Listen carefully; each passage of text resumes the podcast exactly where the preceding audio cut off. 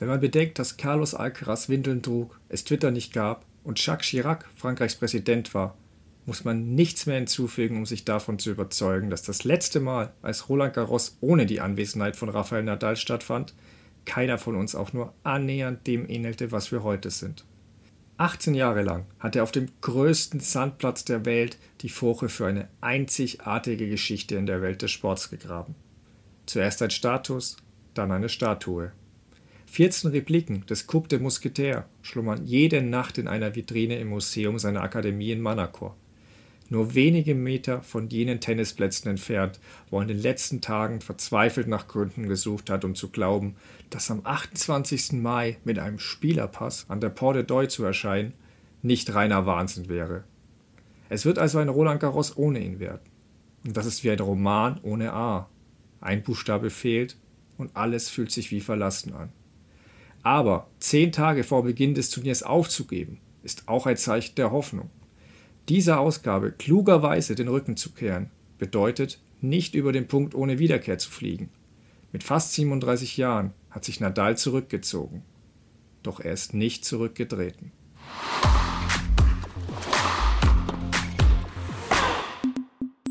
Hallo zu unserer speziellen Crosscourt-Auslosungsfolge vor dem Start von Roland Garros oder auch French Open. Ich habe gesehen, dass das in Deutschland immer äh, tatsächlich noch häufiger gesucht wird, auch wenn die offizielle Bezeichnung Roland Garros ist. Also deswegen werden wir vielleicht, oder ich zumindest ab und zu auch mal äh, beide Begriffe verwenden. Ähm, ihr habt euch jedenfalls vielleicht über die, den ungewöhnlichen Anfang gewundert. Das war ein etwas gekürzter Auszug aus dem Editorial der L'Equipe, den ich jetzt recht treffend fand, weil einige von uns ja Roland Garros ohne Rafael Nadal quasi überhaupt nicht kennen. Mir geht es zumindest größtenteils so.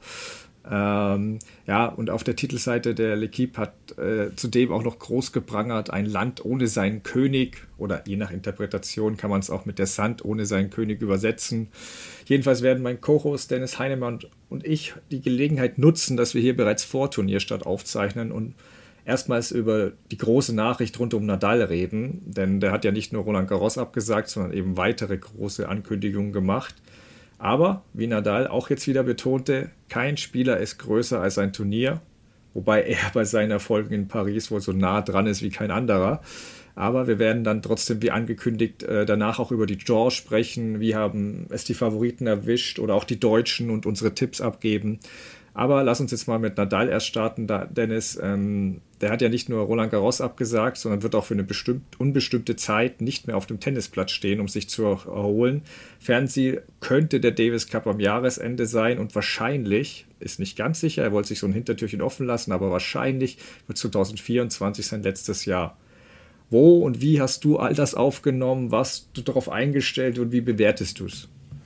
Eieiei, das war jetzt aber, war jetzt aber ein langes Intro. Hallo Stefan, grüß dich. Äh, einen Tag bevor ich mich auf den Weg mache nach München, um von da zu äh, kommentieren, machen wir jetzt also diese Auslosung. Ich fand dieses Intro übrigens schön. Das haben die sehr, sehr schön formuliert da in der L'Equipe, fand ich, gerade so nach hinten raus. Das hat mir ganz gut gefallen. Ähm, ja, äh, Rafa Nadal noch einmal mit reinzunehmen hier ist natürlich irgendwie, geht eigentlich gar nicht anders. Wie habe ich und wo habe ich das aufgenommen? Ich habe es tatsächlich von dir gehört, als du mir nämlich den Hint gegeben hast, dass er diese Pressekonferenz geben wird. Und mit deinem Zusatz natürlich auch schon, äh, wir wissen alle, was das dann bedeutet. Und dann war es mir natürlich auch klar, wenn er da einmal alle zusammentrommelt und sagt, dass er irgendwie was zu verkünden hat, dann war das jetzt nicht so ein gutes Zeichen. Ähm, ja, ich hatte ja schon in der letzten Folge, ich glaube, das war da, oder in der vorletzten, als wir auch schon drüber gesprochen haben, na, wird das was oder nicht, hatte ich auch schon so meine Zweifel geäußert naja, die, die Absage für, also waren ja mehrere Sachen eigentlich drin in diesem ganzen Statement. Diese, die Absage von Paris ist ja erstmal, sage ich mal, okay. Natürlich ist es für uns Fans dann irgendwie total schade, wenn es, wenn wir dann hören, dass er nicht dabei sein wird nach diesen ganzen Erfolgen. Aber trotzdem denke ich erstmal so, ja, dann ist er wohl noch nicht so weit, das ist okay. Aber dann gab es ja noch verschiedene weitere Ebenen in seiner äh, Pressekonferenz, dass er gesagt hat, dass er momentan einfach keinen keinen Spaß mehr hat bei dem, dass, also, dass ihm sein Körper quasi keinen Spaß mehr lässt, weil es einfach schmerzt. Äh, dann hat er gesagt, dass es eine Pause für Monate geben wird, aber das hat er auch offen gelassen, also wie viele.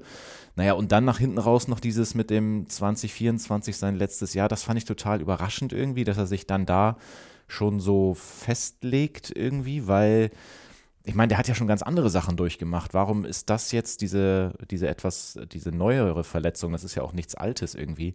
Warum ist das jetzt so in die Richtung, dass er dann sagt, ähm, ja, möglicherweise wird das dann mein letztes Jahr und ich möchte mich bei den Turnieren, die mir wichtig sind, verabschieden? Also ja, viel drin. Ähm, ein Ende ist wohl dann so langsam in Sicht, aber ich würde trotzdem sagen, bei Rafael Nadal weiß man irgendwie nie so richtig. Also mich würde es auch nicht wundern, wenn es dann plötzlich doch wieder einigermaßen geht. Ja, alles möglich, auch wenn er gesagt hat, er will sich da nicht äh, selbst in die Taschen lügen. Er hält das für schwer möglich, dass es danach noch viel länger geht. Ähm, ja, begonnen, du hast erwähnt, also es sich dir mitgeteilt hat, ähm, hatten ja spanische Medien auch schon vermeldet, dass er nicht teilnehmen wird. Ähm, die Meldung mit der PK kam dann fast zeitgleich und ja, für mich war dann auch garantiert, dass Nadal nicht spielt. Ja, es gab schon Tennisspieler, die PKs einberufen haben, nur um ihren äh, Antritt äh, anzukündigen, aber das ist nicht Nadal. Also es, es, hatte sich zuletzt auch abgezeichnet. Also ich selbst war ja bis Rom noch recht optimistisch, was auch die Titelchancen in Paris betrifft, gebe ich zu. Ich bereue es auch nicht, weil ich habe in dem Sand absolut in der Sandplatzsaison absolut nichts gesehen, wovor Nadal irgendwie Angst hätte haben müssen, abseits der eigenen Fitness. Ähm, Djokovic hat Probleme, wie gesagt, dazu kommen wir alles noch. Alcaraz auch noch nicht so konstant auf äh, in Rom oder hat es ja auch letztes Jahr in Paris noch nicht gezeigt. Medvedev, klar, jetzt plötzlich in Form, aber das Spiel würde ihm liegen auf Sand, da bin ich sicher. Ähm, aber es waren in den vergangenen Wochen einfach immer Videos, immer wieder so kurze Videos aufgetaucht vom Training und ja, man muss da sehr vorsichtig sein bei diesen 30 Sekunden Schnipsel und nicht alles gleich überinterpretieren, wenn, wenn da mal was wehtut oder er sich vorne überbeugt. Aber nicht ein Training hatte auch nur annähernd die übliche Nadal-Intensität. Alles ein bisschen eine Zeitlupe und so. Und das hat sich auch über die Wochen nicht geändert. Und deswegen wurde es mir dann in den Tagen vor der Absage dann, finde ich, schon immer klarer, dass das kaum noch klappen kann. Und die Frage war dann eben, wann Nadal zu der Erkenntnis kommt und ob eben auch mehr folgt als nur die Absage seines Lieblingsturniers. Ähm, ich finde, er hat auf der PK viele interessante Sachen gesagt, eben auch warum es diesmal mehr ist als bei den anderen Verletzungen. Ähm, manches hat man vielleicht geahnt, war bei ihm nicht so präsent. Zum Beispiel, dass eben äh, er jetzt wirklich äh, jetzt nicht nur seit vergangenen Wimbledon da diese Probleme waren, sondern dass er seit der Pandemie eigentlich schon, also wirklich seit drei Jahren ständig mit Schmerzen äh, kämpft, die auch seinen Alltag beeinträchtigen. Ähm, man wusste natürlich, dass er immer wieder mal Verletzungen hat, hatte, aber es war wohl ziemlich konstant und ähm, die Erfolge hätten es für ihn einfach wert gemacht. Und das ist eben der Unterschied, warum jetzt, warum nicht, äh, warum damals äh, eben anders. Die sind jetzt ausgeblieben. Die sind seit Wimbledon ausgeblieben. Er hat äh, eben, er kam zurück, hat wieder verloren und die Pausen wurden größer äh, durch Verletzungen und dann ist für ihn einfach der Lohn für diese ganzen Qualen verschwunden. Und dass er deshalb jetzt auch mal erstmal ganz aufhört mit dem Training, um sich körperlich, aber auch mental zu regenerieren, weil es ihm auch keinen Spaß mehr äh, machte, finde ich verständlich. Also er wollte deshalb ja auch kein Datum für die Rückkehr setzen. Vom Tennislevel hätte er sich laut eigener Aussage ja ähm, auf der Höhe gesehen, aber eben körperlich nicht. Und er wollte eben auch die Pause für sein Umfeld, weil die auch mal etwas Abstand gebrauchen können. Die leiden ja auch mit und es waren zuletzt wohl Monate ja, von großer Frustration und irgendwann musste er jetzt die Bremse ziehen, sonst äh, würde er es eben auch auf keinen Fall bis zum nächsten Jahr schaffen. Und das ist eben so ein bisschen ja, der Übergang, weswegen ich auch den Einstieg vorgelosen, äh, vorgelesen habe, weil hätte er diese French Open gespielt, dann wäre es womöglich der Punkt ohne Wiederkehr gew geworden. Und jetzt zieht er aber die Notbremse, versucht sich eben nochmal richtig zu erholen, um dann eben nochmal einen finalen Angriff starten zu können, was für mich erstmal Sinn ergibt. Ähm, und wir blicken gleich noch voraus, ein kurzer Rückblick noch. Man ist im Nachhinein immer schlauer, kein Thema. Aber manches haben wir schon mal ab und zu zu bedenken gegeben, sicher auch andere, daher nur kurz gefragt, Glaubst du, er bereut manche Entscheidungen in den vergangenen zwölf Monaten und gegebenenfalls welche? Ja, jetzt muss ich mal eine Rückfrage an dich stellen, weil ich das gerade ganz interessant fand. Ähm, das, was du gesagt hast, dass er quasi schon länger damit Schmerzen zu kämpfen hat, hat er das deiner Meinung nach, äh, ich meine, die Pressekonferenz war ja auch ein Ticken länger, ähm, auf diese Hüftgeschichte, auf diesen Hüftbeuger bezogen oder auch auf andere Dinge, die ihm Schmerzen bereitet haben? Wie hast du das gehört? also mein Spanisch ist nicht so fantastisch, aber ich habe äh, also ich habe mir die ganze angeschaut. Äh, ich äh, habe schon auf bezogen allgemein, dass es jetzt nicht darum ging, dass das erst da entstanden ist. Ich habe schon, er hat immer wieder am Körper überall was gehabt. Der Fuß war ja konstantes Problem seit der Pandemiebeginn, bis es dann jetzt dann mal praktisch äh, ja, dann wurde es zwischendurch stumm gespritzt und dann äh, haben sie ja nochmal diese äh, komplizierte Behandlung da gemacht danach. Ähm, also ich glaube schon, dass das jetzt nicht darauf bezogen war, sondern auf seinen ganzen Körper. Da ist irgend, immer irgend, ist irgendwas gewesen.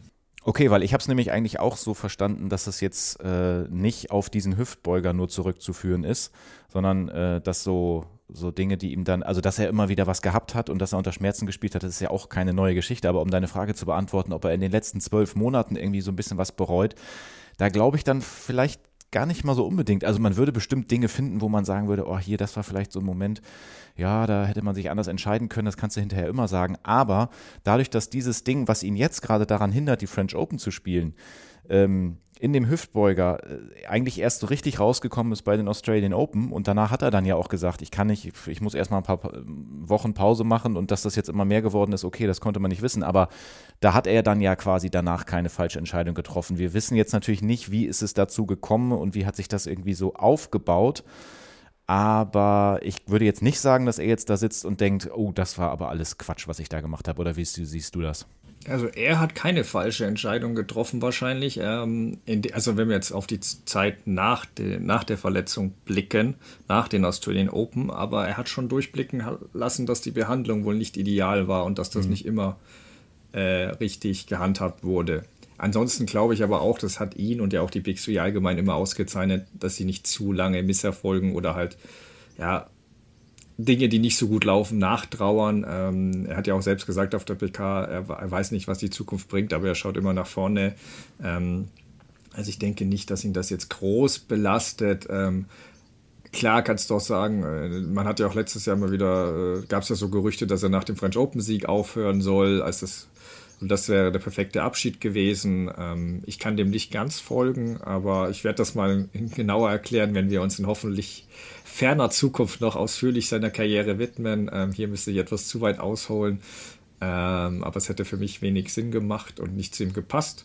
Ähm, was, ich, was ich ein bisschen kritischer sehe, ähm, ist, äh, und auch damals schon gesagt habe, ist diese Südamerika-Tour mit Kaspar Rüth. Ja. Also am Ende des Jahres, da hatte er sich natürlich committed, es hingen sicher viele Verträge und Geld dran. Ähm, bloß er hat sich sicher dann auch gesagt, na gut, ich brauche ja eh die Matchpraxis. Aber gefühlt hat er dadurch keine Zeit, um mal richtig kurz weg vom Tennis zu kommen, auch mal vom Kopf her.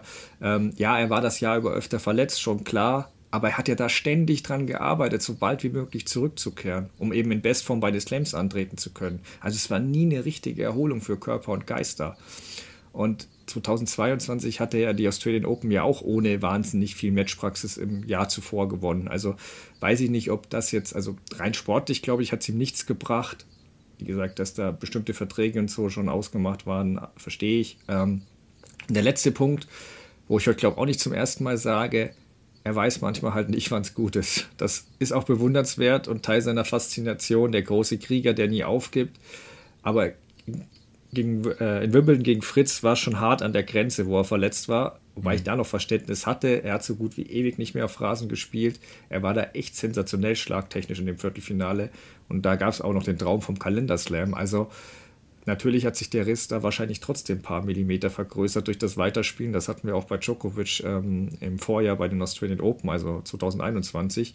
Ähm, und dann wollte Nadal natürlich unbedingt die US Open spielen, was ja in den vergangenen Jahren sein zweitbester Slam war und kam dann meiner Meinung nach eben deshalb etwas überstürzt in Cincinnati zurück, worauf er sich ja rund um die US Open wieder verletzt hat. Und das ist halt auch nie gut, wenn es noch nicht mal so hundertprozentig wahrscheinlich verheilt war, dann wieder. Und jetzt haben wir bei den Australien wieder das Gleiche gesehen. Ja, er hat besser gespielt als am Ende des Vorjahres und ja, er war Titelverteidiger, aber die Form hätte kaum für den Turniersieg gereicht. Das hat er, glaube ich, auch gewusst. Und vor allem die Verletzung in der zweiten Runde hat ihn so eingeschränkt. Es, er war chancenlos. Klar hat er es irgendwie noch competitive gemacht, aber das lag halt auch ein bisschen am Gegner. Und es war Wahnsinn, da bis zum Ende wieder weiterzuspielen. Auch ja, aber trotzdem finde ich die Frage interessant, wann das entstanden ist da bei den Australian ja. Open in der Hüfte. Weißt du, das ist ja so ein bisschen das, was, was man, glaube ich, nicht so richtig weiß.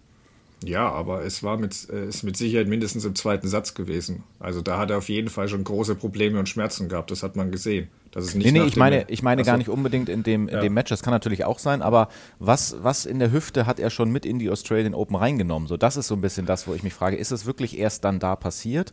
Oder ist es wirklich was, was sich vielleicht schon mal angedeutet hat, was er verschleppt hat und so? Das weiß Klar, man nicht. Das, so. das kann immer sein, aber er macht es halt dann immer auch nicht besser, beziehungsweise deutlich schlimmer, wenn er dann noch bis ans Äußerste geht. Und mhm. ja, und es war in dem Fall einfach ein hoffnungsloses Unterfangen, fand ich. Aber wie gesagt, es zeichnet ihn auch aus. Ich kritisiere das nicht. Es ist nur sowas, dass in, den, in jungen Jahren konnte er das noch machen und hat sich schnell erholt. Jetzt geht es halt einfach nicht mehr. Aber was passiert ist, ist passiert. Lass uns nach vorne blicken. Ähm, traust du ihm denn noch einen Grand Slam-Sieg zu? Und ja, du hast aber auch schon erwähnt, ich finde das trotzdem nochmal spannend. Daher, also dich hat es auch überrascht, dass er quasi angekündigt hat, dass es wohl sein letztes Jahr wird. Ja, das hat mich wirklich total überrascht. Das war ganz, ganz merkwürdig irgendwie, weil also Verletzungshistorie bei Nadal ist natürlich, ja, äh, da wir, kann man viel drüber sprechen. Allein das mit dem Fuß ist ja sowieso schon irre, wie das teilweise gelaufen ist. Mit dem Spritzen hast du ja auch schon gesagt. Ähm, aber sich jetzt da wegen dieser Geschichte, die sich jetzt deutlich länger zieht, als er gedacht hat, hinzusetzen und zu sagen, natürlich auch in Anbetracht des Alters und wahrscheinlich, also für mich spricht es dann schon auch dafür, dass die Leiden so nebenher, die er vielleicht auch nie so richtig zeigen wollte, dann wahrscheinlich doch schon ganz schön heftig gewesen sind und dass er vielleicht jetzt auch irgendwann sagt, okay, ähm, es ist irgendwann auch mal gut. Ich kann mich nicht immer jedes Mal wieder dagegen äh, aufbäumen, weil sowieso klar ist, dass ich immer irgendwas habe. So, so denke ich das eigentlich. Aber äh, trotzdem finde ich es irgendwie merkwürdig, dass er diese Verletzung äh, in diesem Hüftbeuger jetzt als Anlass nimmt, zu sagen, ohne jetzt genau zu wissen, wie, wie lange es jetzt braucht, ähm, dass das jetzt das letzte Jahr sein wird. Weil ich könnte mir auf der anderen Seite auch genauso gut vorstellen, dass er jetzt sagt, okay, ich spiele kein Paris, ich spiele kein Wimbledon, ähm, ich muss mal gucken, wie sich das alles so verhält, aber vielleicht geht es ja auch plötzlich wieder oder ich kann mich wieder annähern und dann ähm, versuche ich einfach nochmal und guck, guck wie es aussieht. Aber das scheint er ja für sich, wenn er das so sehr schon in Betracht zieht mit dem, mit dem nächsten Jahr und 24 Olympische Spiele sind dann ja auch noch in Paris, ne? Das ist, kommt ja auch noch irgendwie dazu. Ähm, wenn er das schon so, so in Aussicht hat, dann ist der da vom Kopf her ja schon relativ weit. Und das fand ich irgendwie schon auch ein bisschen komisch, ja. Ja, also ich weiß auch nicht, ob ihn das wirklich die letzten Monate oder auch Jahre, ob das ihn einfach so sehr zermürbt hat, dass der jetzt für sich auch so ein Enddatum für sich braucht. So ein letztes Ding, auf die er sich, für das er sich nochmal, also ich bin sicher, wenn er zurückkommt, dass der hoch motiviert ist. Das war bei Nadal nie eine Frage. Der kommt nicht zurück, um irgendwie in der ersten Runde dann sich zu verabschieden und der war nett. Äh, der will dann auch gewinnen, das hat er ja auch mehrmals betont. Also der will da um Titel spielen. Aber dass er sich dafür eben nochmal heiß machen kann, aber irgendwie ein Ende jetzt gerade sehen muss, weil er halt wirklich monatelang nur unter Schmerzen trainiert hat, das, das zermürbt natürlich schon. Ja, ja, also und diese Formulierung auch sich, äh, also ich möchte mich äh, angemessen verabschieden bei den Turnieren, die mir wichtig gewesen sind oder so oder so ähnlich hat das dann ja, ja auch gesagt. Aber ja. dann stelle ich mir auch vor, ähm, keine Ahnung, er spielt zum Beispiel Indian Wells und plötzlich gewinnt er das. Und dann? dann und dann zu sagen, jo, danke, das ist es dann, das finde ich auch schon wieder. Das passt auch nicht zu ihm dann eigentlich. Äh, weil es gibt da nicht so dieses Zwischending. Also entweder er kann nicht spielen oder er kann spielen und will dann aber wahrscheinlich auch, also ich kann mir auch nicht vorstellen, dass er dann so sagt, ja, mal sehen, wahrscheinlich gehe ich hier in der zweiten, dritten Runde raus, aber dann kann ich nochmal ins Publikum winken und dann ist auch gut. Das ist irgendwie nicht Nadal. Nee. Ja, also ich finde halt nur, dass er auch ein bisschen, also ich war auch sehr überrascht davon, dass er es so konkret oder recht konkret gemacht hat. Es ist sehr nett und ehrlich gegenüber seinen Fans, die dann Bescheid wissen und nochmal alles versuchen können, um ihn nochmal bei einem Turnier in ihrer Nähe sehen zu können. Aber aus rein egoistisch gedachter Einzelsportler-Sicht finde ich es äh, mutig. Also, das erhöht den Druck halt auch nochmal. Weil er wird bei jedem Turnier vor und danach hundertmal gefragt werden, nach jedem Match. Äh, das hier kann dein letztes Match sein und so weiter. Bei den French Open wird es besonders krass. Ähm, also, das ist auch nicht risikofrei. Also, es gibt ja auch Geschichten von, von, von großen Tennisspielern, die es bereut haben, es vorher groß anzukündigen. Ähm, wie gesagt, ich glaube schon, dass er damit halbwegs dealen kann und er wird bestimmt dann oft sagen, auch ja, ich habe es ja noch nicht hundertprozentig gesagt, vielleicht komme ich ja doch nochmal. Ähm, aber was halt dann auch nicht leicht wird, er hat natürlich erstmal kein Ranking. Er fällt ja jetzt nach Roland Garros bereits aus den Top 100. Sollte klein, großes Problem sein. Er kann das Protected Ranking nutzen oder, oder hält sich auch jede Wildcard dieser Welt. Aber ähm, das, selbst das Protected Ranking würde ihn ja nicht davon schützen, dass er als umgesetzter Spieler antreten muss. und was eben dann brutale Draws zur Folge haben könnte. Also ähm, erste Runde gegen Alcaraz oder Djokovic ist dann mhm. möglich. Mhm. Ähm, deshalb ist es außerhalb von Paris für mich unter all den Umständen schon schwer vorstellbar, dass er, wenn wir darauf zurückkommen, dass er da nochmal einen Grand Slam gewinnt. Er muss natürlich völlig frisch und fit sein, klar. Aber momentan tut sich zumindest kein Spieler so vor auf Sand, dass ich sagen müsste, da hätte ein erholter Nadal jetzt keine Chance. Also in Paris halte ich es für möglich. Ähm, das ist ja Nadals großes Ziel, noch einmal wettkampffähig sein und um Titel mitzuspielen. Ob es zum ganz großen Triumph reicht, wird sich dann zeigen. Und ja, du hast auch schon erwähnt, das andere große Ziel 2024. Ähm, er hat mit Olympia in Paris ein zweites großes Event, bei dem er mindestens als Mitfavorit reingeht, wenn er, wie gesagt, fit ist. Ähm, klar, er hat schon Einzel- und Doppelgold, aber dennoch wäre das natürlich auch nochmal ein netter Abschied mit einer Medaille. Ähm, und ich würde das Segment eigentlich abschließen wollen mit, mit, mit Nadals Idee von seinem Abschied, was er gesagt hat. Ich mag keine Wörter, aber ich fühle mich stark genug, um zu sagen, ich verdiene es nicht, dass meine Karriere so endet auf einer Pressekonferenz. Ich werde dafür kämpfen, dass es nicht so endet. Wenn die Zeit kommt, für mich aufzuhören, lass es mit Genugtuung und dem Wissen sein, dass ich alles in meiner Macht Stehende getan habe. Es ist immer wert, noch einen Versuch zu wagen. Das war immer meine Philosophie und ich behalte sie. Ich will mich wieder wie ein Spieler fühlen und darum kämpfen, wichtige Dinge zu gewinnen. Und egal, ob man jetzt Fan von ihm ist oder nicht, dafür, dass er seine Karriere auf dem Platz und nicht abseits davon beenden muss, ich glaube, dafür sollte jeder Tennisfan die Daumen drücken. Ich meine, auch was so typisch Nadal ist, jeder wäre wahrscheinlich nach dieser Horror-PK einfach geflüchtet. Er hat sein Auto gestoppt und danach und, und Fenster runtergekurbelt, um noch fleißig Bälle und T-Shirts zu signieren. Das ist halt auch groß. Ähm, ja. Aber so bitter es ist, Ronald Garros muss diesmal ohne seinen König auskommen. Und wir suchen jetzt zumindest einen vorläufigen Hausbesetzer. Ähm, es werden ja auch die ersten French Open ohne Federer und Nadal seit 1998. Auch eine lange Zeit. Ähm, Andy Murray fehlt leider auch noch. Immerhin Novak Djokovic ist dabei von den Big Four. Ähm, jetzt, da, lass uns mit dem ersten Quarter einfach starten. Dort sind die beiden höchstgesetzten Namen Carlos Alcaraz und Stefanos Tsitsipas. Wir haben aus deutscher Sicht auch Oscar Otte da. Ähm, es sei angemerkt, dass die dritte Runde der Quali zu unserer Aufnahmezeit äh, gerade läuft. Also Yannick Hanfmann ist eben gerade gescheitert, überraschend ein bisschen, sehr schade. Ähm, Dominik Köpfer spielt aber noch. Ähm, dann, vielleicht sind die dann auch in dem Viertel, das wissen wir jetzt noch nicht. Aber Dennis, was ist denn deine große Story in dem, in dem Quarter? Auf welche ein, zwei Namen oder so achtest du besonders?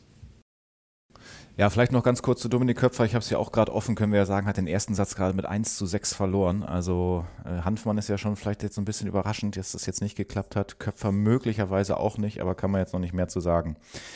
Ja, ähm, genau. Wir gehen ja so ein bisschen, können wir ja ruhig auch äh, so sagen, wie wir das vorhaben, so ein bisschen durch die, durch die Viertel, genau, greifen uns da jeweils so ein paar Namen raus und dann vielleicht noch so ein paar, paar interessante Geschichten, die da noch so passieren könnten. Also, äh, hast ja schon gesagt, Alcaraz und Tsitsipas oben und unten in diesem ersten Viertel. Das ist ja auch die Hälfte, wo auch Novak Djokovic mit drin ist. Also, das ist einfach nur mal, ich stelle mir gerade vor, jemand kennt das Draw einfach nicht. Ne? Also, ähm, Alcaraz äh, und Djokovic in einer Hälfte ist für viele bestimmt ja auch interessant, die es noch nicht gehört haben. Ansonsten, dieses erste Viertel, ähm, ich weiß, ich sollte mir eigentlich ein, zwei Namen rauspicken, äh, um zu denen was zu sagen. Das mache ich auch gleich.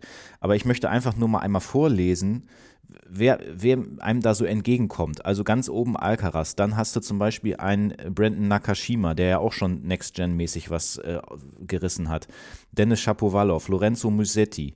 Dann dazwischen hast du plötzlich einen deutschen Oscar Otte, dann hast du einen verrückten Benoit Paire, dann hast du einen Cameron Norrie mit einem ganz anderen Spielsystem, dann hast du einen Felix Auger aliassim, dann hast du einen älteren Fabio Fonini, dann hast du einen Sebastian Korda, dann hast du einen Diego Schwarzmann, der momentan eigentlich auch nicht so richtig in Form ist, aber eigentlich natürlich ein guter Sandplatzspieler ist. Dann hast du den riesen John Isner. Und unten hast du dann noch äh, Stefanos Tsitsipas. Also ich, ich, ich wollte das gerne einmal so sagen, weil das ist total verrückt, was da für viele Namen drin schlummern. Ähm, und wenn ich natürlich jetzt mir irgendwie einen rauspicken soll, wo man denkt, so, ja, da, da muss man natürlich in erster Linie mit Carlos Alcaraz gehen. Äh, auch wenn der natürlich eine relativ überraschende Niederlage eingesteckt hat oder einstecken musste gegen den Marojan aus Ungarn ähm, beim Turnier in Rom. Viele sagen, jetzt ist er aber vielleicht auch ausgeruht und konnte mal einmal so ein bisschen die Systeme wieder runterfahren und geht ganz frisch rein. Ähm, da kann ich mir schon vorstellen, ähm, dass da was geht. Aber wenn man mal so guckt, was da jetzt so passieren kann, ne? so ein Shapovalov, ja, weiß ich jetzt auch nicht, haben noch nie gegeneinander gespielt, mögliche, mögliche dritte Runde oder auch ein Lorenzo Musetti, der im Achtelfinale warten könnte, Cameron Norrie könnte es auch sein. Ähm, um Tsitsipas möglicherweise Viertelfinale. Äh, also ist schon, ist schon total gut. Ich möchte vielleicht noch einmal erwähnen, einen zweiten Namen, Felix Auger Aliassim, der hat jetzt äh, nicht gut gespielt, Madrid und Rom und Lyon früh rausgegangen. Von dem muss man jetzt wahrscheinlich nicht unglaublich viel erwarten, aber ich denke einfach nur mal so ans letzte Jahr. Achtelfinale gegen Rafael Nadal, sehr, sehr stark gespielt. Ich weiß noch, ich habe es kommentiert. Ähm, da habe ich so gesehen, was der eigentlich kann. Ganz stark aufgeschlagen, hatte ihn eigentlich schon fast im Sack.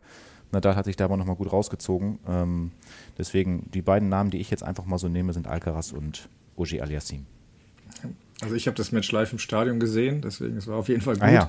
ähm, aber äh, genau, ich werde jetzt erstmal bei Alcaraz äh, bleiben. Ich komme dann später zurück noch auf Oje Aliassim. Ähm, genau, du hast es erwähnt, das war sportlich gesehen schon der große Aufschrei in Rom, als Alcaraz da sensationell dem Ungarn Fabian Maroschan eben äh, unterlegen ist. Ähm, es war für Alcaraz das erste Mal in knapp 20 Monaten, dass er gegen einen Spieler außerhalb der Top 100 verloren hat. Das ist auch so eine Statistik, finde ich, äh, die hebt ihn von den Generationen nach den Big Three ab. Er verliert solche Matches normal nicht. Äh, es war laut Wettquoten ja sogar eine der fünf größten Sensationen in dem Jahrtausend. Das fand ich wiederum etwas übertrieben, weil für mich kann sowas nur beim Grand Slam passieren. Nicht falsch verstehen, mich hat der Ausgang auch total überrascht. Dennoch war schon klar, Alcaraz musste in Rom nur antreten, um, um Nummer 1 zu werden. Er musste nicht mal ein Match gewinnen. Und eine gewisse Müdigkeit vielleicht auch im Kopf war jetzt auch nach den Wochen zuvor nicht auszuschließen. Ähm, ich, hatte, ich hatte mir das Match sogar ab äh, Ende Satz 1 angeguckt und Alcaraz wollte definitiv gewinnen. Also gar kein Ding. Maroschan hat mich auch enorm beeindruckt, war, war bei den Stops sogar der bessere Spieler. Aber dennoch glaube ich, dass Alcaraz das gleiche Match bei einem Grand Slam Best of Five nicht verliert. Ähm, dennoch ist es so, wir haben den überragenden Alcaraz bei den Bedingungen, wie sie in Rom und Paris herrschen, noch nicht gesehen. Also vergangenes Jahr hat er sich in Roland Garros teils auch durchgequält, war in der Night Session dann oft besser. Und gegen Zverev hat er die ersten beiden Sätze total verschlafen, ist dann auch zu Recht ausgeschieden gegen den starken mhm. Zverev. Ähm, mal sehen, wie es dieses Jahr ist. Das Gute ist, das Wetter sieht gut aus. Also die Bedingungen sollten jetzt schneller als in Rom sein. Ball höher abspringen, das dürfte ihm liegen. Ähm, aber er hat jetzt nicht den besten Tor erwischt, du hast es schon erwähnt. Ähm, klar, Runde 1 müssen wir noch abwarten, welcher Qualifikant oder Lucky Loser kommt.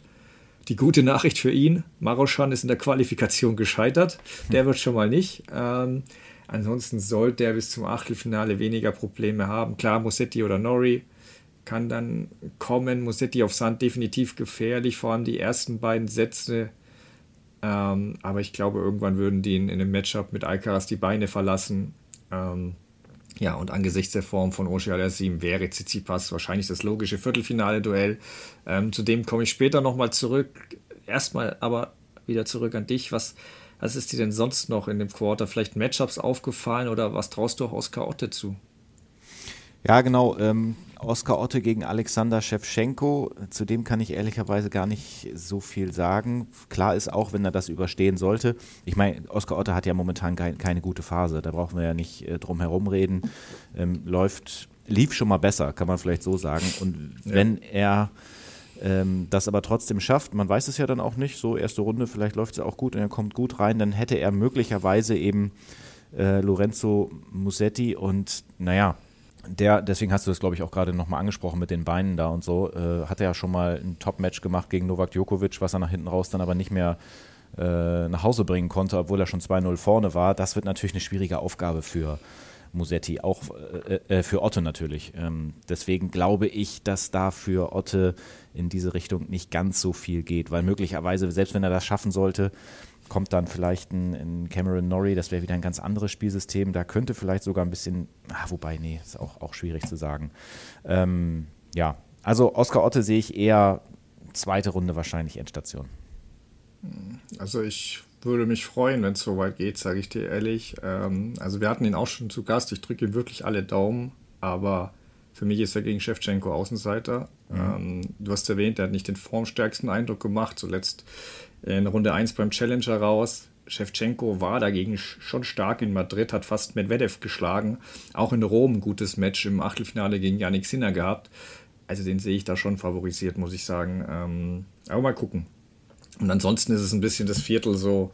Also du hast erwähnt, es sind bekannte Namen dabei, aber es sind auch viele Namen, die auf Formsuche sind. Also sowohl Shapovalov gegen Nakashima, das ist so ein Erstrundenduell, das ist so ein Zweierspieler, die schon gerade Probleme haben. Also Nakashima das spielt jetzt gerade in Lyon ganz wieder besser, aber hat jetzt auch nicht die beste Phase. Und wenn wir bei Lyon schon sind, ähm, Lorenzo Mosetti äh, trifft ja auf einen gewissen Schweden namens Michael Ümer. Ja. Der hat gerade für große Schlagzeilen gesorgt, weil er ein wenig ausgeflippt ist und ein großes Loch in den Schiedsrichterstuhl gehackt hat. Ähm, das An dem hat er sich da wohl orientiert. Ja, frage ich mich auch. Ja. ja ich meine, sein, sein Loch war größer, das er reingehackt hat. Dafür hat Zverev aber äh, deutlich näher an den Beinen des Schiedsrichters gehackt. Ähm, mhm. Da hat er zumindest mehr Abstand gelassen. Das hatte ja auch die Disqualifikation für ihn zur Folge. Bin gespannt, ob da noch was nachkommt, Sperre oder so. Aber wenn wir jetzt an den Zverev-Vorfall zurückdenken, dann müsste es eigentlich eine Strafe ohne Aufbewährung bleiben. Ähm, naja, und weil du Oje Alisim angesprochen hast, das ist für mich halt ein hochinteressantes Matchup äh, gegen Fabio Fonini also ja, der Kanadier sucht seine Form und Fonini ist sicher nicht der Spieler, der er mal war. Aber sein Feuer ist immer noch da und äh, gerade weil Ogialisim nicht so top drauf ist, könnte das, könnte das spannend und äh, heiß werden. Also ähm, du hast Sebastian Korda genau in dem, äh, auch noch da. Der hat aber so viele Verletzungsprobleme zuletzt gehabt. Der sucht jetzt auch seine Form, hat auf Sand, glaube ich, noch nichts gewonnen in dem Jahr. Ähm, also vielleicht ist wirklich Bernabe, äh, Sabata, Biraes da noch der gefährlichste Gegner für Tsitsipas. Wobei der jetzt chancenlos in Madrid war im Duell der beiden. Also der Draw für Tsitsipas ist gar nicht so schlecht. Ähm aber es ist ein wildes Viertel, finde ich. Ich, ja. glaub, ich finde, das ist irgendwie tatsächlich, deswegen habe ich die Namen einmal vorgelesen, es ist irgendwie wild da oben. Ja, schon. Aber ja, dann lass uns doch mal tippen. Was ist denn dein, wer, wer, wer, tippst du denn? Was wird, was wird das Viertelfinale aus dem, aus dem Quarter und wen tippst du dann auch ins Halbfinale daraus? Mhm. Also bin ich bei diesem Viertel, wir werden das bei den anderen Viertels ja auch machen, ähm, bei den anderen Vierteln, so ist es richtig. Ähm, hier bin ich ganz klassisch, äh, hier gehe ich auf Alcaraz gegen Tsitsipas. Ja, macht Sinn. Ähm, ja, da so viele gute Spieler in dem Viertelform Probleme haben, schreit echt vieles danach. Ja. Ähm, und bezüglich des Halbfinals Tipps? Ja, setzt sich Alcaraz durch. Alcaraz ja. geht, in der, äh, geht hier ins Halbfinale. Ja, ich auch, weil mein Aber, großes Aber bei Tsitsipas, er hat 2023 noch nicht einen Top-10-Spieler geschlagen. Ähm, klar, die Gegner waren Djokovic, Fritsch, Alcaraz und Medvedev, kann man sicher verlieren, aber er hat nicht mal einen Satz gewonnen in den Matches. Teilweise war es auch richtig deutlich.